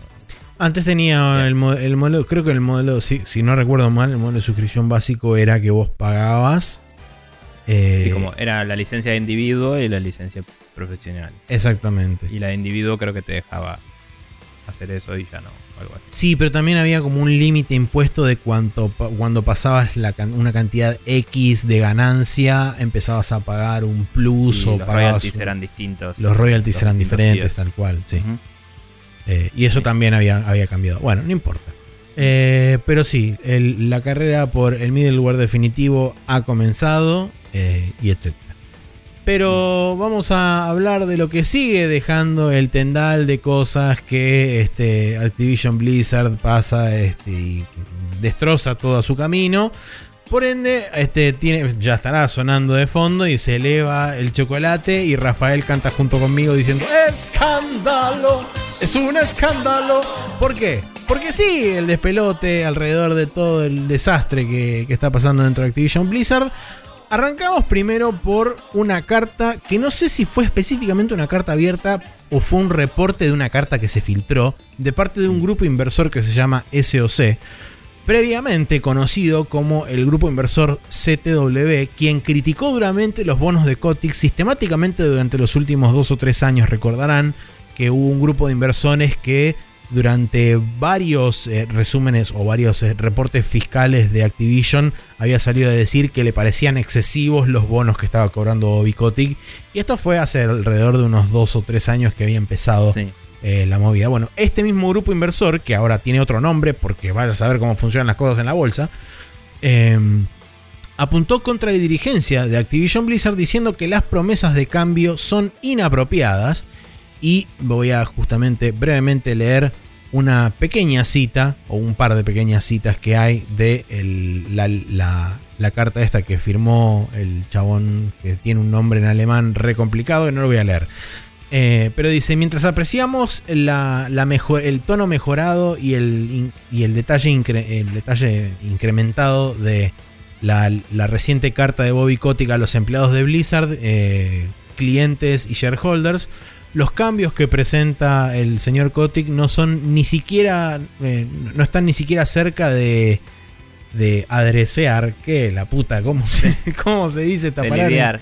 Sí, de- lidiar con el, el rampante. eh, los rampantes problemas que hay de equidad, inclusión y el manejo de capital humano dentro de la compañía.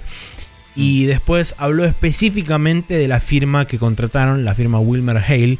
Dice, esta firma tiene una excelente reputación como defensor de los, eh, de los adinerados y los conectados, pero no tiene ningún track record de descubrir eh, malas conductas y el investigador principal no tiene un conocimiento, este, un conocimiento en profundidad de- eh, para investigar problemas de, de abuso y acoso dentro del ambiente de trabajo.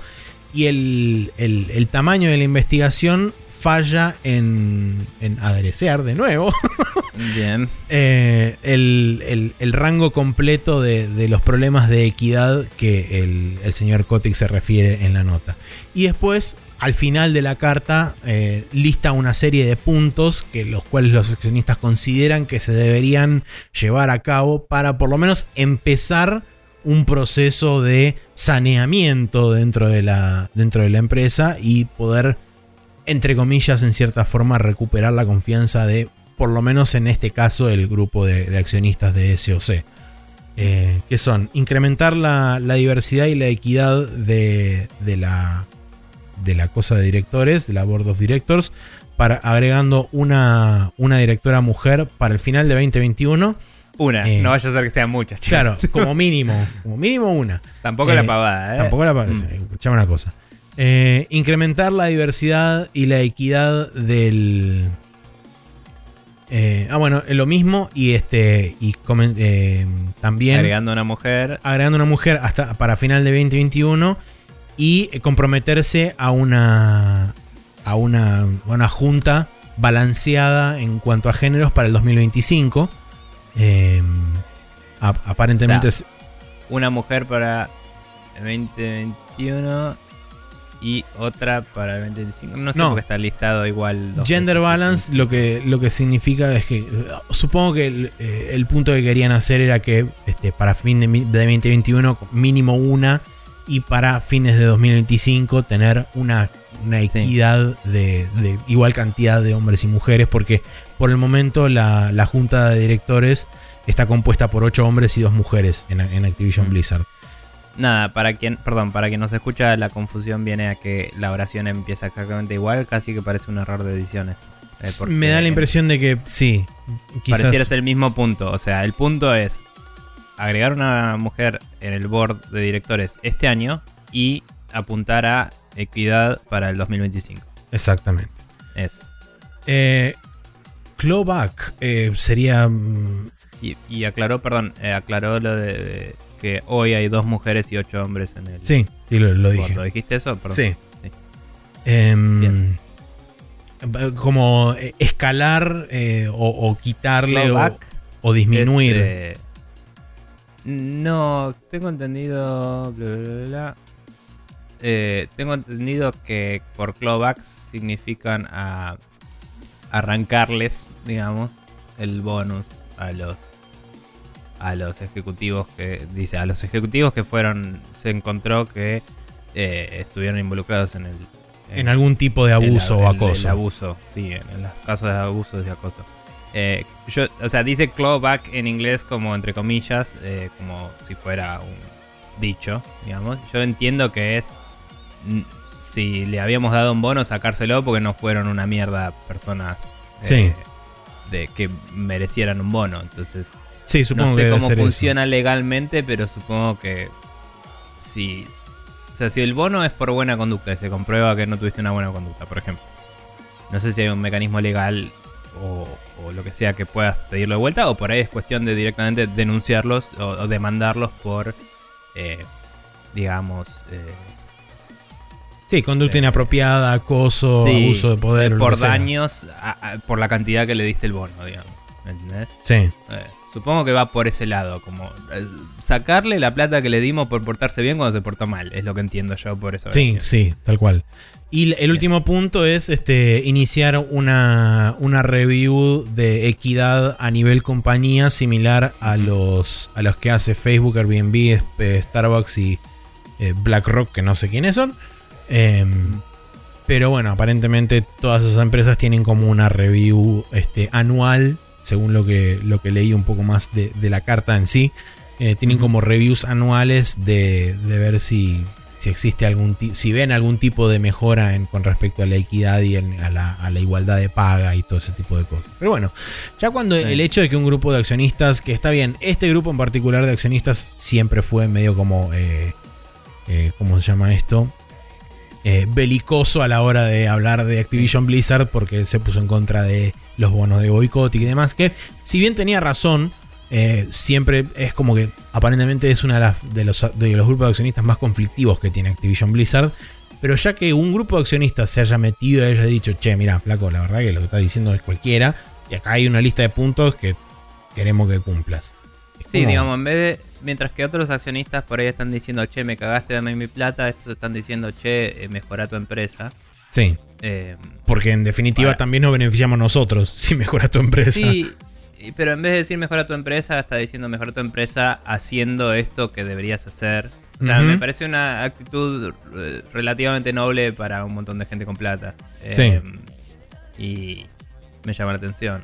eh, como algo que no pasa mucho. Entonces está cual. bueno porque también mete presión a los otros grupos de, de- De inversores. de inversores a que en vez de decir eh, Denme mi plata. me voy, sean un poco más solidarios con lo que está pasando Sí. quizás o, o que por ahí se les surja a pedir por ahí digamos que la prensa vaya y les pregunte qué opinan ellos en- y como que haya un poco más de diálogo en vez de solo eh, me llevo mi plata a otro rancho y seguimos con a mí eh, que es lo que pasa siempre Sí. Yo. Bien, la otra noticia relacionada con todo esto es que tanto el director de Diablo 4 como dos desarrolladores de World of Warcraft fueron despedidos la durante esta semana de Blizzard sin dar razones de su partida, obviamente.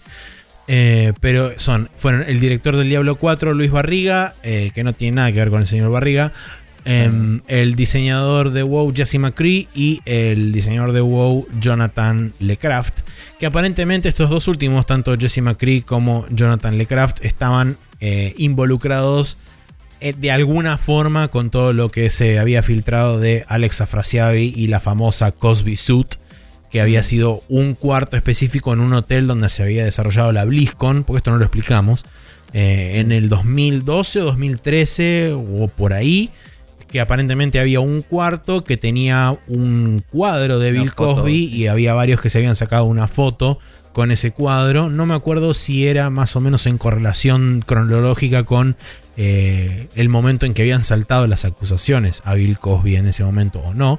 Pero la cuestión es que ese cuarto estaba lleno de cerveza y de, estupefacientes varios y demás cosas. Sí, y desde entonces como que ha- había habido screenshots de un chat que aparentemente era como de Cosby Room o algo así, que era Sí, el chat de la gente que se había quedado en esa habitación y era todo lleno de toxicidad y, y machismo y Sí, y aparentemente había gente eh, involucrada en ese grupo que llevaba gente a esa habitación a enfiestarse y demás cosas. No sabemos. Pero a lo que voy es que ponele que todavía no habían saltado acusaciones contra Bill Cosby en ese momento, que no tengo idea. Desde entonces ese chat siguió estando y saltó después. y Sí. Como que seguía estando. Sí, Y- tal cual. Y, como el, chiste interno, entre comillas, obviamente para la opinión pública y la prensa agrava la situación. Y sí. me estoy tocando el ojo donde tengo el suelo y no tengo que hacer eso, Maxi. Eh, no, pero bueno, no tenés que hacer eso. Nada. Eh, y por último, otro de los relacionados con esta famosa Cosby Suit, que es eh, el lead game designer Cory Stockton, fue aparentemente puesto en. Eh, ¿Cómo es? On leave en, en Eh, castellano. le es dieron una, sí, una suerte de licencia, pues fue le puesto en- licencia. Le dieron una licencia no optativa, digamos. Exactamente, sí. Andate un rato.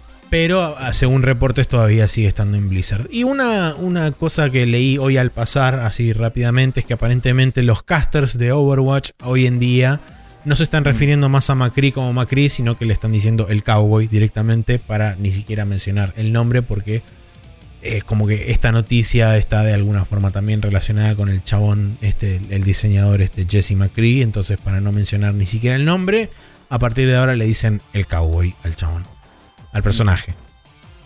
Y Podrían también decir, este juego está hecho por una empresa de toquetones mala onda. También. Por supuesto. Em, Sí. Pero bueno, eh, de alguna forma alguien, la gente tiene que comer también. Sí, ¿no? tienen que comer.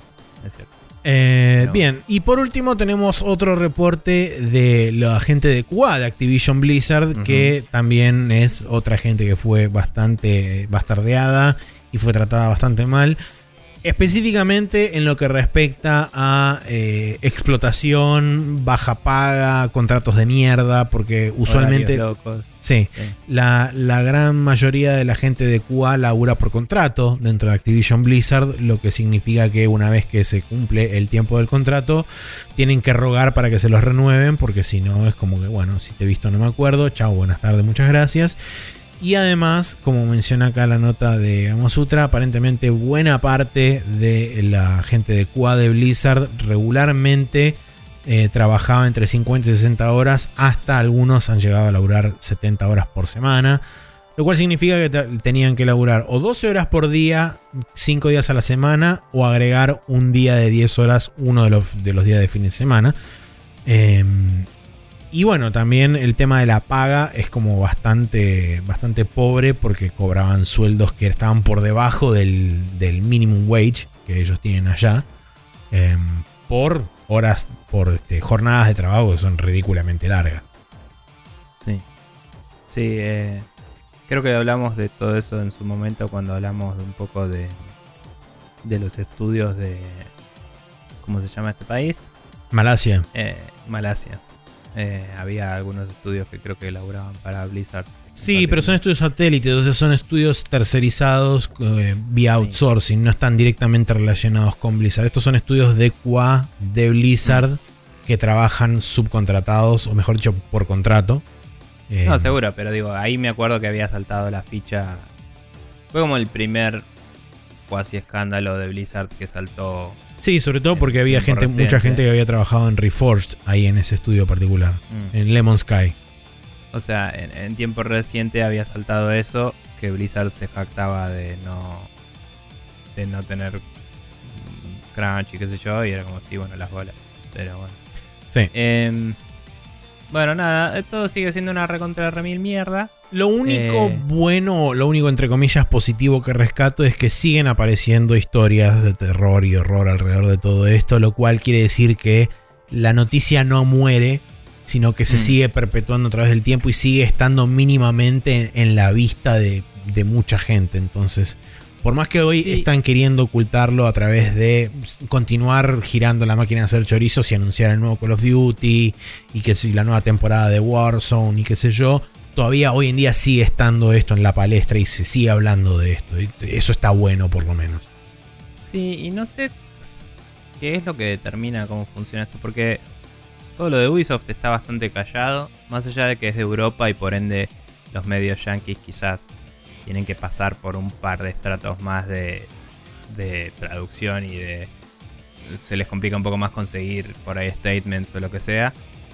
Em, diferencia horaria, cosas, digamos. Eh, Blizzard está en su propio territorio y la mayoría de los medios que nosotros consumimos en Argentina vienen más de nuestro continente, entonces tiene sentido que hay más información de esto. Pero digo, por ejemplo, eh, lo que dice Jim Sterling siempre, ¿no? A mucha gente no dice nada sobre Ubisoft porque Ubisoft saca mil millones de juegos al año y si los haces enojar y no te dan los juegos para que hagas reviews, perdes un cacho de audiencia capaz. Y Blizzard no saca juegos al año. saca tipo una cantidad fraccional de juegos al año, digamos. Sí. Saca un, un décimo de juego por año, ponele. Y Activision se convirtió un poco en la máquina de Call of Duty, publica otras cosas, pero pero no hace más que eso y es como el Call of Duty va a salir igual y la gente lo va a jugar igual Entonces me parece que hay como más... eh, siendo cínico y mirándolo así desde afuera, digo, es como que hay más lugar para tirarle palos que lo que hacen con Ubisoft. Eh, entonces, como que se anima más la gente a, a seguir indagando y. Sí, puede ser. También Ubisoft eh, en Francia, por lo menos, no sé si es a nivel a nivel corporativo en general o es Mm. solamente contra el cuartel general o contra la matriz de Ubisoft en Francia. No Pero sé. recordemos que también está con una demanda del sindicato de trabajadores Sí, sí, de sí. informáticas en Francia. Entonces, nada. O sea, Sí, y tal vez puede haber temas también legales en Francia, capaz no se discuten tantas cosas puede ser alrededor que- de un juicio, cosas por el estilo. En Estados Unidos hay una cultura muy grande de, de, la misma cultura que estamos viendo acá y en varios lados de Occidente de eh, decir las cosas en las redes sociales, eh, además de declarar y, y de Sí, igual denunciar. Entonces como que se está haciendo mucho más público eso. para Capaz aclar- que, capaz que en Ubisoft está pasando y no lo estamos leyendo porque no leemos francés, eso digo también. Sí, seguro, No. seguro. Sí. Eh, una, una última cosa, hay que aclarar. eh, en ambos casos, hasta donde sé, por ahora son demandas, no están elevadas a juicio ninguna de las dos, ni al Ok, Estado de sí. California, ni la de Francia. Mm. Pero no sé cómo son los procedimientos en cada caso, porque Sí. el sistema legal de Estados Unidos es diferente al francés. El francés es más parecido al nuestro. Entonces, no sé cuál es el proceder del sistema legal francés a la hora de elevar esa demanda a un juicio, Mm. qué tiene que pasar, cuánto tiempo tiene que pasar y todo ese tipo de cosas con respecto a la demanda del Estado de California. Y el Estado francés tiene más poder sobre También. el individuo francés que el Estado estadounidense es Además, sobre el individuo yanqui. En, en el caso de Francia, creo que es este, una un, un sindicato a nivel nacional. En el caso de Estados Unidos es un, un departamento a nivel estatal el que está haciendo juicio. No es la nación. No es un sistema, no es una cosa Sí. federal que está haciendo el Bueno, allá es más o menos lo mismo. Si estás en el Estado y el Estado te hace un quilombo, es obviamente menos serio que si es federal, pero es, es, es el gobierno. Sí, es raro sí. que el gobierno te persiga, pero lo que decía de que no tienen tanto poder sobre el individuo, estoy hablando más bien eh, literalmente del poder político, ¿no? Es como Sí, sí, sí, en, sí. en Francia, si el Estado te está haciendo quilombo, eh, el Estado tiene más control sobre el mensaje, sobre qué, sobre los medios también, tipo cuánto pueden hablar o no de las cosas, eh, que, un montón de cosas me parece. Eh, igual no sé, estoy eh, a lo que voy es, me parece que puede que haya más información de Ubisoft de la que nosotros vemos por estar del otro lado del mundo, pero me parece que la industria está, por estar más centrada en Estados Unidos, está un poco más ofendida, digamos, por ser un- una empresa de su propio país Sí. y tiene un poco más de libertad de discutir la situación porque eh, se dan cuenta de que no les afecta tanto negativamente a su trabajo del día a día. Sí, no- no- no afecta tanto el bottom un line. publisher francés que tiene muchos juegos al año. Eh, mirándolo de nuevo desde un punto de vista cínico y pragmático de no me conviene pelearme con las empresas que me dan laburo. Eh, pero bueno, lo que sea. Eh, vamos a ver cómo sigue. eh, y probablemente vamos a hartarnos muy rápidamente de esta situación, pero vamos a ver cómo sigue igual. Sí. Em, pasando a cosas un poco más alegres, eh, Nintendo tuvo un Indie World Showcase el día eh, 11. No me acuerdo, creo que fue el miércoles. Sí, miércoles pasado. Miércoles. Em, bien, en el cual abrieron de una mostrando un trailer del Bomb Rush Cyberpunk cortito, eh, anunciando que iban a salir como Time Console Exclusive en 2022 para Nintendo Switch. Y yo anoté sí a todo, gracias. Eh, esa fue mi declaración oficial al respecto. Eh, sigue chocándome un poco que no tengan patines y que sea todo parkour, pero con grinding. Pero se ve hermoso igual. Em, después de eso, y empecé seguro que alguien lo modea y le pone patines. Obvio. Pero bueno. Eh, después de eso, eh, ahí se anunció uno que se llama Toem, que sale en, nuestro, en nuestra primavera. Eh, es un juego eh, Photograph em Map, digamos. Ahí está. Eh, medio cute.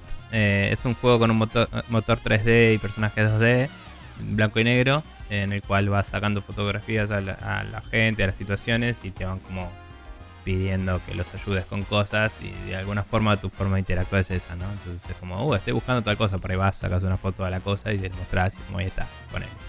Pero se ve medio simpaticón y como un juego de sacar screenshots, digamos. Bien. Que hay varios, varios de esos apareciendo últimamente. Em, sale, como dije, en nuestra primavera de este año. Eh, siguiente, fin de este año va a salir el Loop Hero para, para Switch. Es el mismo juego literal, no parecen haber agregado nada. Por lo, por lo menos el trailer no indicaba nuevo contenido.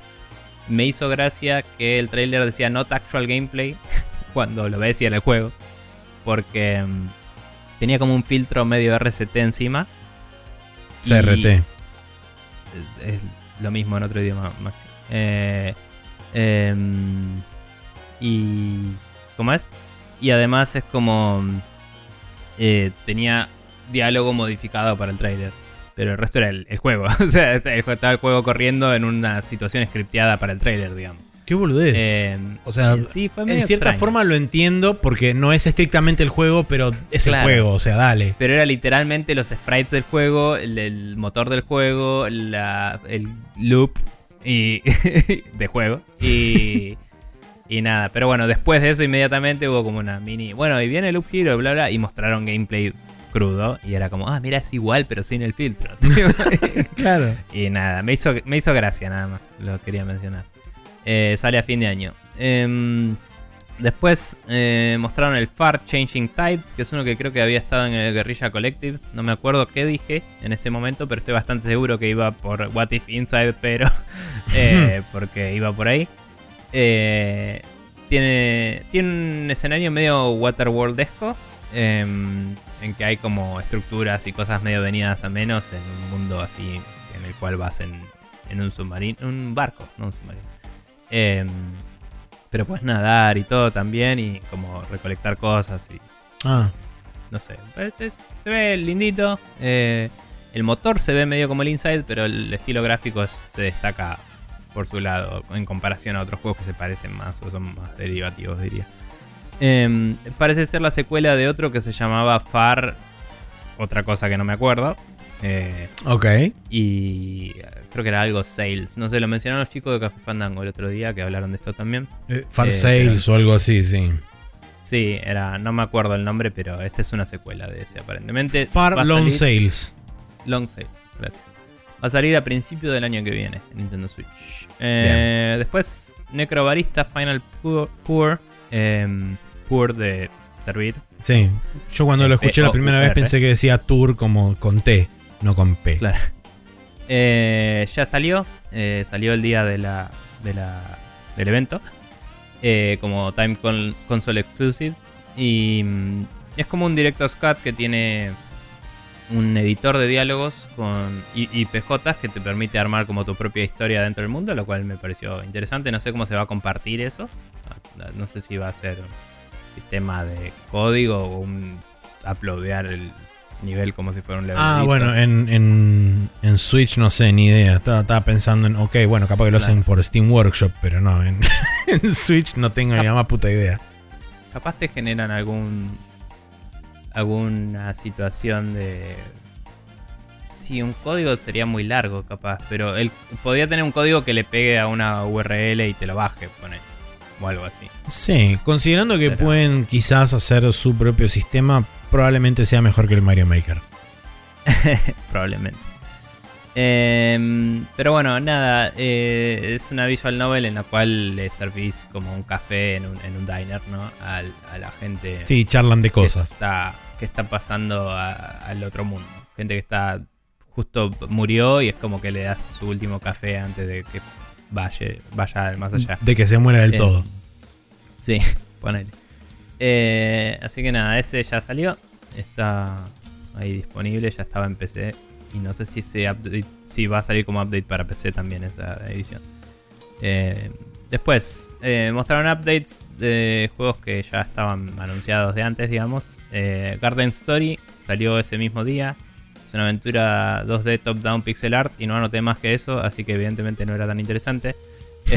Boyfriend Dungeon es un juego que viene hace mil años en las redes sociales, medio moviendo un poco las agujas indies por ahí. Es un juego que, medio como el Hades, son toda gente muy eh, hegemónica y, así como sexy. Y vos vas en, en una vista isométrica, juego de acción. em, vas consiguiendo armas y las armas tienen personalidades y son medio como posibles novios. Y es como, ok, bueno. Así que nada, Boyfriend Dungeon. Es un dungeon crawler con Dating Simulator. Y ya salió también. Eh, que antes estaba en Early Access, creo, en PC. Ah, ok. Debe haber salido la versión final. Eh, o por ahí era una beta cerrada, no sé. Sé que hay gente que tenía acceso y no sé si todo el mundo llegó a tener acceso a alguna. Después, eh, de la nada salió el Action Verge 2. No, que yo sepa, no estaba anunciada la fecha No. de salida y fue medio sorpresa. Lo habían retrasado en mayo de este año. Eh, habían dicho fecha a anunciar en un futuro y la fecha fue el miércoles pasado. Anunciada, claro, la fecha fue anunciada. Em, así que nada, Action Verge 2 ya está disponible. Es, eh, anoté que es precuela del 1 porque no me lo acordaba. Es un dato que no tenía presente. Y aparentemente Eh. durante un par de horas fue exclusivo de Nintendo Switch porque apareció un par de horas antes en el, en el eShop y después apareció en el resto de los stores donde estaba disponible. Bien. y bueno. Eh, nada, ese juego hay mucha gente que le gustó mucho el 1 y mm, pintaba que iba a ser no más de lo mismo, sino entre comillas una buena secuela, así que ojalá Sí. que le gustará. Em, siguiendo, mostraron gameplay del Shovel Knight Pocket Dungeon, que es un juego que se anunció hace un tiempazo en una direct loca que tuvo Yacht Club Games, los developers de, y publishers de Shovel Knight. Em, tiene zarpado pixel art, se ve hermoso. Eh, la música parece que se viene con Tutti, anoté. Ahí está, Em. vamos, Jake Kaufman, carajo.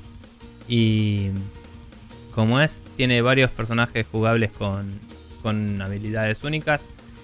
Digamos, los personajes que ya eran jugables en el Shovel Knight, no sé si todos, pero varios de ellos. Y además se puede jugar con Shield Knight, que no era jugable en el Shovel Knight. eh, creo que no llegó a ser jugable. Em, sí en el, en el modo de pelea de Shovel Knight, que es otro modo que salió aparte. Y hay un par de personajes nuevos específicos. Hay uno que se llama Puzzle Knight, que creo que es de este juego, porque el juego es medio puzzle. Em, se ve muy lindo. em, se ve como medio llevadero y, y arcadoso. Y tiene también un modo 1 versus 1 multiplayer. Y tiene también interacción con amigos de Shovel Knight que te dan un familiar que te sigue en el gameplay. Y no sé si te ayudará de alguna forma o si es algo más bien estético o qué carajo va a ser. Pero bueno, supongo que es más como probablemente un assist o algo así. Em, después de eso mostraron Islanders Console Edition, que es un juego que ya salió ese mismo día. Perdón, el Shovel Knight sale a fin de año, no sé si lo dije. El Pocket Dungeon. Eh, volviendo, Islanders sal- salió ya ese mismo día como Time Console Exclusive. Es un city, city builder en islas. eh. Es como Islander, tiene sentido. Em, nada, flat shaded con bajo poligonaje. eh, me hace acordar un poco a cómo se veía el Godus, el de, el de Peter Molyneux Ah, pero con más onda y, y un enfoque que tiene más que ver con armar Y la ciudad que humo. con, que con la gente. Idealmente, eh, menos desastroso, anoté acá. pero bueno. Em, nada. Después mostraron un tráiler del Metal Slug Tactics, que es, era un tráiler con un poco más de gameplay. Eh, empieza en como la base donde tenés los personajes y se seleccionan y se suben al auto y se van con una animación preciosa y ves ese- esa base y es como ya acá hay un fondo de pantalla. Sacas un screenshot y tenés un fondo de pantalla hermoso. Eh, y nada, se ve precioso y se ve como Metal Slug isométrico. Me encanta. Eh, mostraron un par de voces, viste que yo te había dicho cuando hablamos de esto, me intriga cómo se van a ver los voces eso. Bueno, mostraron un par. Eh, había uno que era como, viste esa serpiente, creo que era en el Metal Slug X que aparecía y en el, y en el 2, que es como la que iba comiendo una columna que vos ibas corriendo. Que sí. O sea, eh, era en los niveles que había momias. eh, vos vas trepando una- un pilar que vas girando. Y viene como una serpiente que te va mordiendo de abajo, mecánica gigante. Bueno, en este hay como una que sale del piso así y tiene como. Se le abre onda cobra así un. Oh, nice. cómo se llame el velo que tiene la cobra, ¿no? No tengo idea de qué nombre tiene esa membrana loca que tiene. Y, y es una cobra robot así relimada y es como, eh, sí, por favor, gracias. Eh, nada, se ve hermoso ese juego. Em, continuando, eh, Tetris Effect Connected, la versión que salió para Xbox y, y Game Pass, eh, que creo que está en PC también. Eh, Eh, creo que en Steam sale esta este mismo día también, el 8 del 10. Ok. em, perdón, Metal Slug Tactics sale el año que viene, no lo había dicho. Sí. Eh, Tetris Effect Connected, eh, 8 de octubre sale. No, eh, perdón, para 10 de octubre. Switch. No, perdón, eh, pará, ¿lo anotaste Ocho como, como al derecho o al revés? Lo anoté, lo anoté como nosotros, 8 ah, de octubre. 8 de octubre, entonces sí. Bien. Em, 8 de octubre sale para Nintendo Switch. Eh, es básicamente esa versión del juego. Se ve que corre como en 720, me parece. Porque muchos efectos visuales y cosas. Eh, tiene cross-platform multiplayer. Anunciado ahí mismo. Em, que, que yo sepa, nunca salió este update para PlayStation. Así que supongo que significa con todos menos PlayStation. Eh, Eh, Creo que el update de PlayStation salió, pero no sé si será cross-platform con PlayStation. Eh, crossplay, Ah, perdón, bueno. con PlayStation. Sí, ni idea. Em, y nada, em, algo que mencionan ahí que es cierto es que con la Switch te lo puedes llevar on the go el juego. Sí. es como. Es interesante porque nada, Tetris y, y portátiles se llevan muy bien. Es, es el más Tetris portátil desde Game Boy. Eh, no es verdad, pero. ok. De hecho, dicen que el Tetris de DS era de los mejores Tetris que hay y nunca lo conseguí. Eh, podría recontra tal vez piratérmelo, pero. um, vamos. Em, bien. eh, nada, me parece que está muy bueno poder tenerlo portátil. Me gustaría que hubiera un modo más tipo. Yo sé que la gracia es la experiencia del Tetris que te da el juego este. Me gustaría que tenga un modo más tipo gráficos simples para ahorrar batería y jugar al Tetris. Si quieren. Eh, porque todos los efectos y las luces y todo me parece que te van a drenar la consola al toque. Eh, ni idea. Es posible. Eh, bueno, bien. Después de eso mostraron un montaje que tenía el Astronier, que va a salir en enero de 2022. Se ve bien, o sea, se ve como Astronier en 720 también. Eh, me pregunto cómo le irá con la física y, Uf. y la persistencia de todo el planeta minado que vayas haciendo, pero bueno. Em, después de eso, el 100 Days Winemaker Simulator, que es un- literalmente un simulador de, de Hacer vino. que está en una vista isométrica, es como que armas la. No sé si sería fábrica o como decimos, pero vas armando la disposición de todas las partes que construyen eso en una, una especie de cuadradito isométrico medio. No te digo tipo puzzle, pero es como, bueno, tenés este espacio para poner las cosas, no es como un mapa. Sí. Es un, está un poco más eh, abstraído, digamos, el proceso. Em, eso sale a fin de este año. Eh, después Slime Rancher Portable Edition ya está disponible. Plortable Eh, Plortable Edition, sí. Que lo anoté que no era un typo porque dije no lo voy a leer, sino. Plortable. Eh, y después de eso, inmediatamente, otra cosa que tampoco es un typo es el. el ¿Cómo es? El Lambert Jack. Que en vez de Lumberjack es Lambert de oso. Sos un oso, tenés que romper cosas que eh, están ahí medio contaminantes y mala onda y recuperar la naturaleza. Entonces es como que rompes, eh, no sé, lugares abandonados en el bosque, tipo fábricas y cosas, y, carteles y, eh, cosas industriales que están tiradas ahí, las rompes y de golpe vuelven a crecer los arbolitos. Y tiene unos gráficos así medio simpaticones eh, de, de- bien de juego indie, low poly, lindito. Em, nada, eso. Eh, después de eso, Curious Expedition 2 salió ese mismo día. No me acuerdo exactamente de qué va, pero bueno, será la secuela del 1, supongo. Hmm.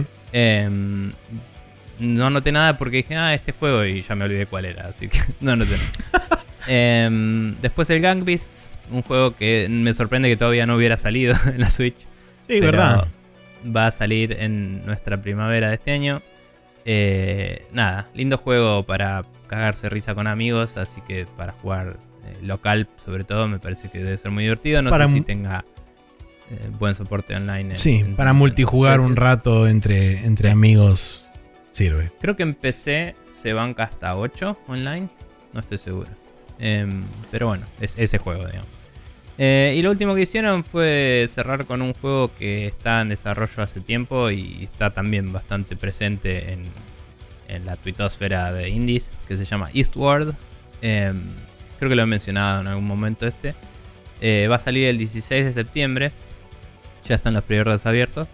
Y tiene mm, un pixel art ridículamente hermoso. Eh, o sea, nivel. All Boy. mm, ¿Qué cosa? All Boy. All Boy. Eh, no. O sea, bueno, de- de- podría ser. Tiene otro estilo y, y eso. Pero digo, es como que es muy industrial y todo la- el look del juego. Y tiene un nivel de detalle y una legibilidad muy bien lograda. digamos. Entonces es como muy lindo. El ángulo de cámara es medio Zelda, así como un eh, top-down falseado a 45 grados. ¿no? Mm. Eh, y básicamente sos un chabón que aparentemente... eh, No conozco la historia, si, si hay mucho sobre la historia, pero según los trailers que vi y eso, pareciera que sos un chabón que rescata a una pibita que tiene poderes psíquicos, que era algún tipo de experimento o algo. Medio básico en la trama, eh, base al menos, pero parece que va por ahí y vos puedes jugar con los dos personajes, ver, según parece. Em, entonces nada, mostraron como que la pibita, o por ahí es un pibe con pelo largo, eh, medio andrógino, no sé. em, como que tiene em, algún tipo de poderes psíquicos aparentemente, que eso yo no lo sabía, en este trailer se ve que hace algunas cosas locas. Y el chabón es medio como un... No te diría un proto Joel, pero es un chabón con barba y, y camisa de leñador en un post-apocalipsis, ¿no? Eh, que en defensa del juego creo que los primeros GIFs que vi de este juego eran antes de que salga el Last of Us 1. Así que Ok. por ahí me estoy equivocando de, de time frame igual, pero se destaca, ¿no? No se ve como derivativo, ¿no? Eh, y nada, se ve precioso. Ese juego es un juego que me gustaría jugar. Así que lo quería decir que está acá. Em, sale, como dijimos, 16 de septiembre. Y Ya tienen los pre-orders habilitados. sí. Eh, bueno, ya que estamos haciendo listas de cosas, vamos a hablar del calendario para esta Sí. semana. Calendario Que- que arranca el lunes 16 de agosto con Road 96, que sale para Windows y Nintendo Switch. Es, un- es el juego de aventura donde vos estás en una suerte de road trip medio run-based, donde te pueden pasar diferentes cosas eh, a medida que vas avanzando y tenés como múltiples eh, eventualidades diferentes dependiendo de la cantidad de veces que lo arranques. El martes 17 sale el Humankind, que es este el Forex que sale para Windows, Mac y Stadia. Es el Forex de Harmonix. No, de Harmonix no, de. de o sí. No, eh, creo que lo hacía Soren Johnson este. O me estoy confundiendo con el New, Wo- No, New no. World. No, el New World no era tampoco, era Old World. El de. Eh, espera, te voy a buscar. Creo Pues sé que Old World era de Soren Johnson. Sé que lo publica. Este, ¿cómo se llama esto? Sega. Eh, Pero no me acuerdo de qué estudio Qué era. Amplitud, ahí está. Em, pero bueno, sí, es básicamente como una suerte de Civilization, pero que te permite hacer mishmashing de diferentes culturas y civilizaciones e ir Mm. creando como tu propia civilización pseudo custom. eh, y medio que también como puedes ir tomando diferentes fragmentos de la historia o algo así, medio como combinarlos de formas locas. Eh, y eso. Eh, después tenemos el jueves 19. Finalmente sale el 12 Minutes para Windows, Xbox One y Series X. Que es el juego este de aventura donde estás atrapado en un, un chabón, está atrapado en un time loop de 12 minutos. Y tiene las voces de William Dafoe, Daisy Riley y de. el otro. El profesor X, que no es este el viejo. El profesor X. Ese, Sí. ese no. Pero el profesor X, que no es el viejo, no es Patrick Stewart, Sí. el otro. Que no me sale el nombre. Sir Patrick Stewart, por favor. gracias. Sir Patrick Stewart. sí. Em, No, sí, no me sale el nombre. Después de. Pero ya la gente con eso se ubicó. Eh, después de eso, el mismo jueves tenemos el Recompile que sale para Windows, PlayStation 5 y Xbox Series, que es un Metroidvania que aparentemente es solamente Next Gen. Eh, después de eso tenemos el Rims Racing que sale para Windows, Switch, Play 4, Play 5 y Xbox, que es justamente un juego de carrera. Eh, y el, Uno, eh, el You, You Oni, que sale para Windows, Play 4, Play 5 y Xbox, que es un survival horror. Y finalmente tenemos el viernes 20 de agosto el Ghost of Tsushima Director's Cut para Play 4 y Play 5. Y una vez más, John Madden se asoma a la, este, a la montaña y ve su propia sombra. Así que decreta que empieza la temporada de jueguitos porque sale el Madden NFL 22 para Windows Play 4, Play 5 y Xbox y Stadia, que es el juego de eh, la NFL. El Recompile es solo Next Gen porque es ese juego que tenía una estética medio eh, como llena de partículas y cosas medio Tron, medio eh, ¿cómo se llama? Eh, no me sale el juego este Falopa. de la gente que hizo antes el el ¿Cómo mierda ya? El otro cosa que tampoco me sale.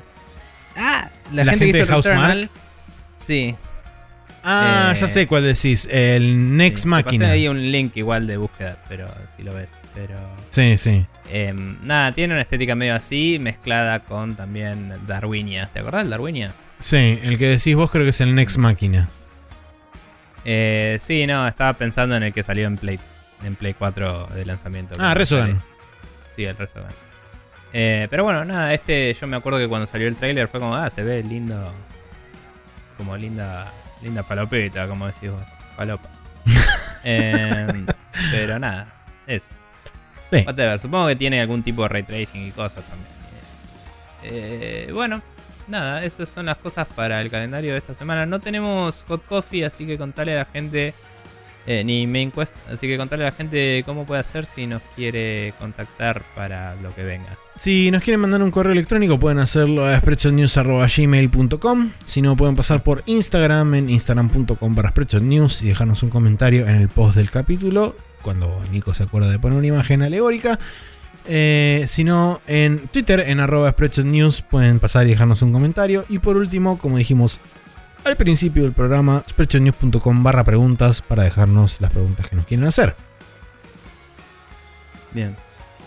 Eh, bueno, habiendo dicho todo eso, vamos a pasar a la última sección del día de la fecha, que será el Special Mode.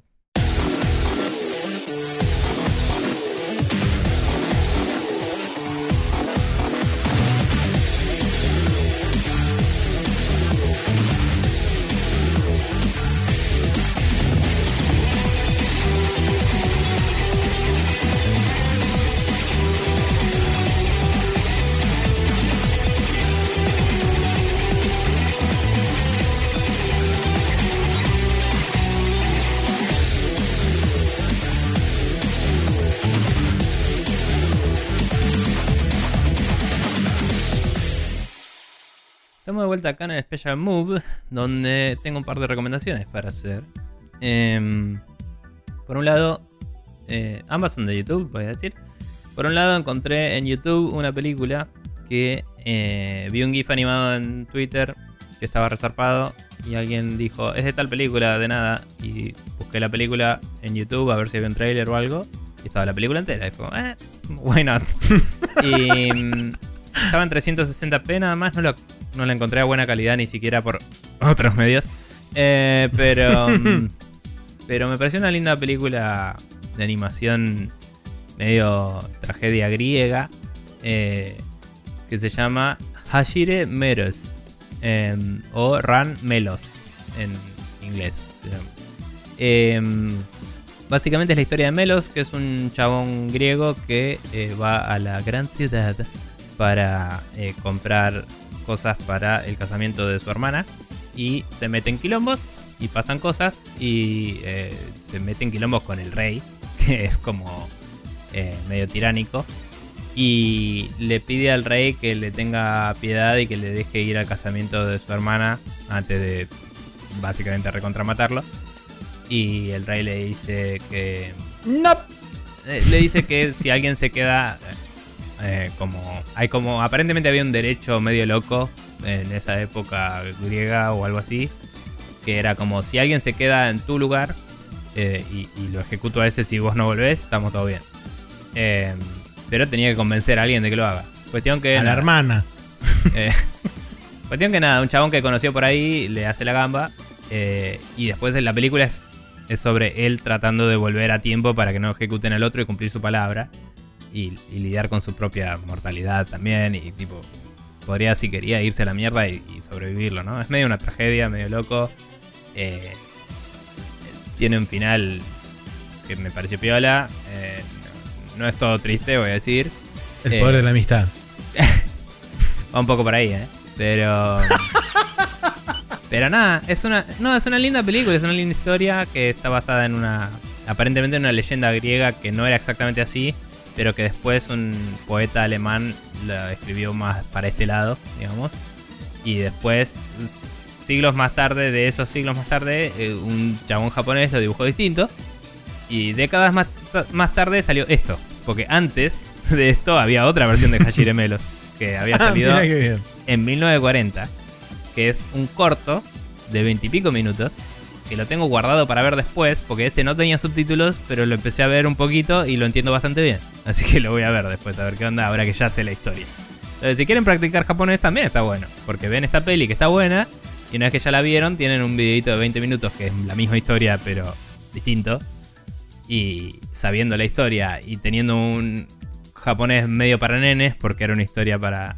Estaba hecha una animación más para niños en ese momento. eh, quizás es más llevadero eh, para practicar. Eh, así que nada, Hashire Meros o Ran Melos, eh, si lo buscan, está ahí.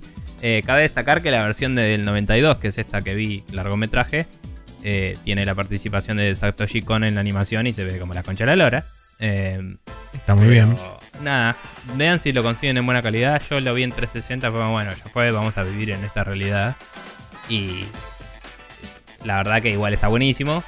Eh, pero nada, hay momentos donde sí estaría re lindo ver esto en, no sé, 78K, pero no está pasando. Em, y curiosamente la de 1940 se ve mejor porque está toda restaurada.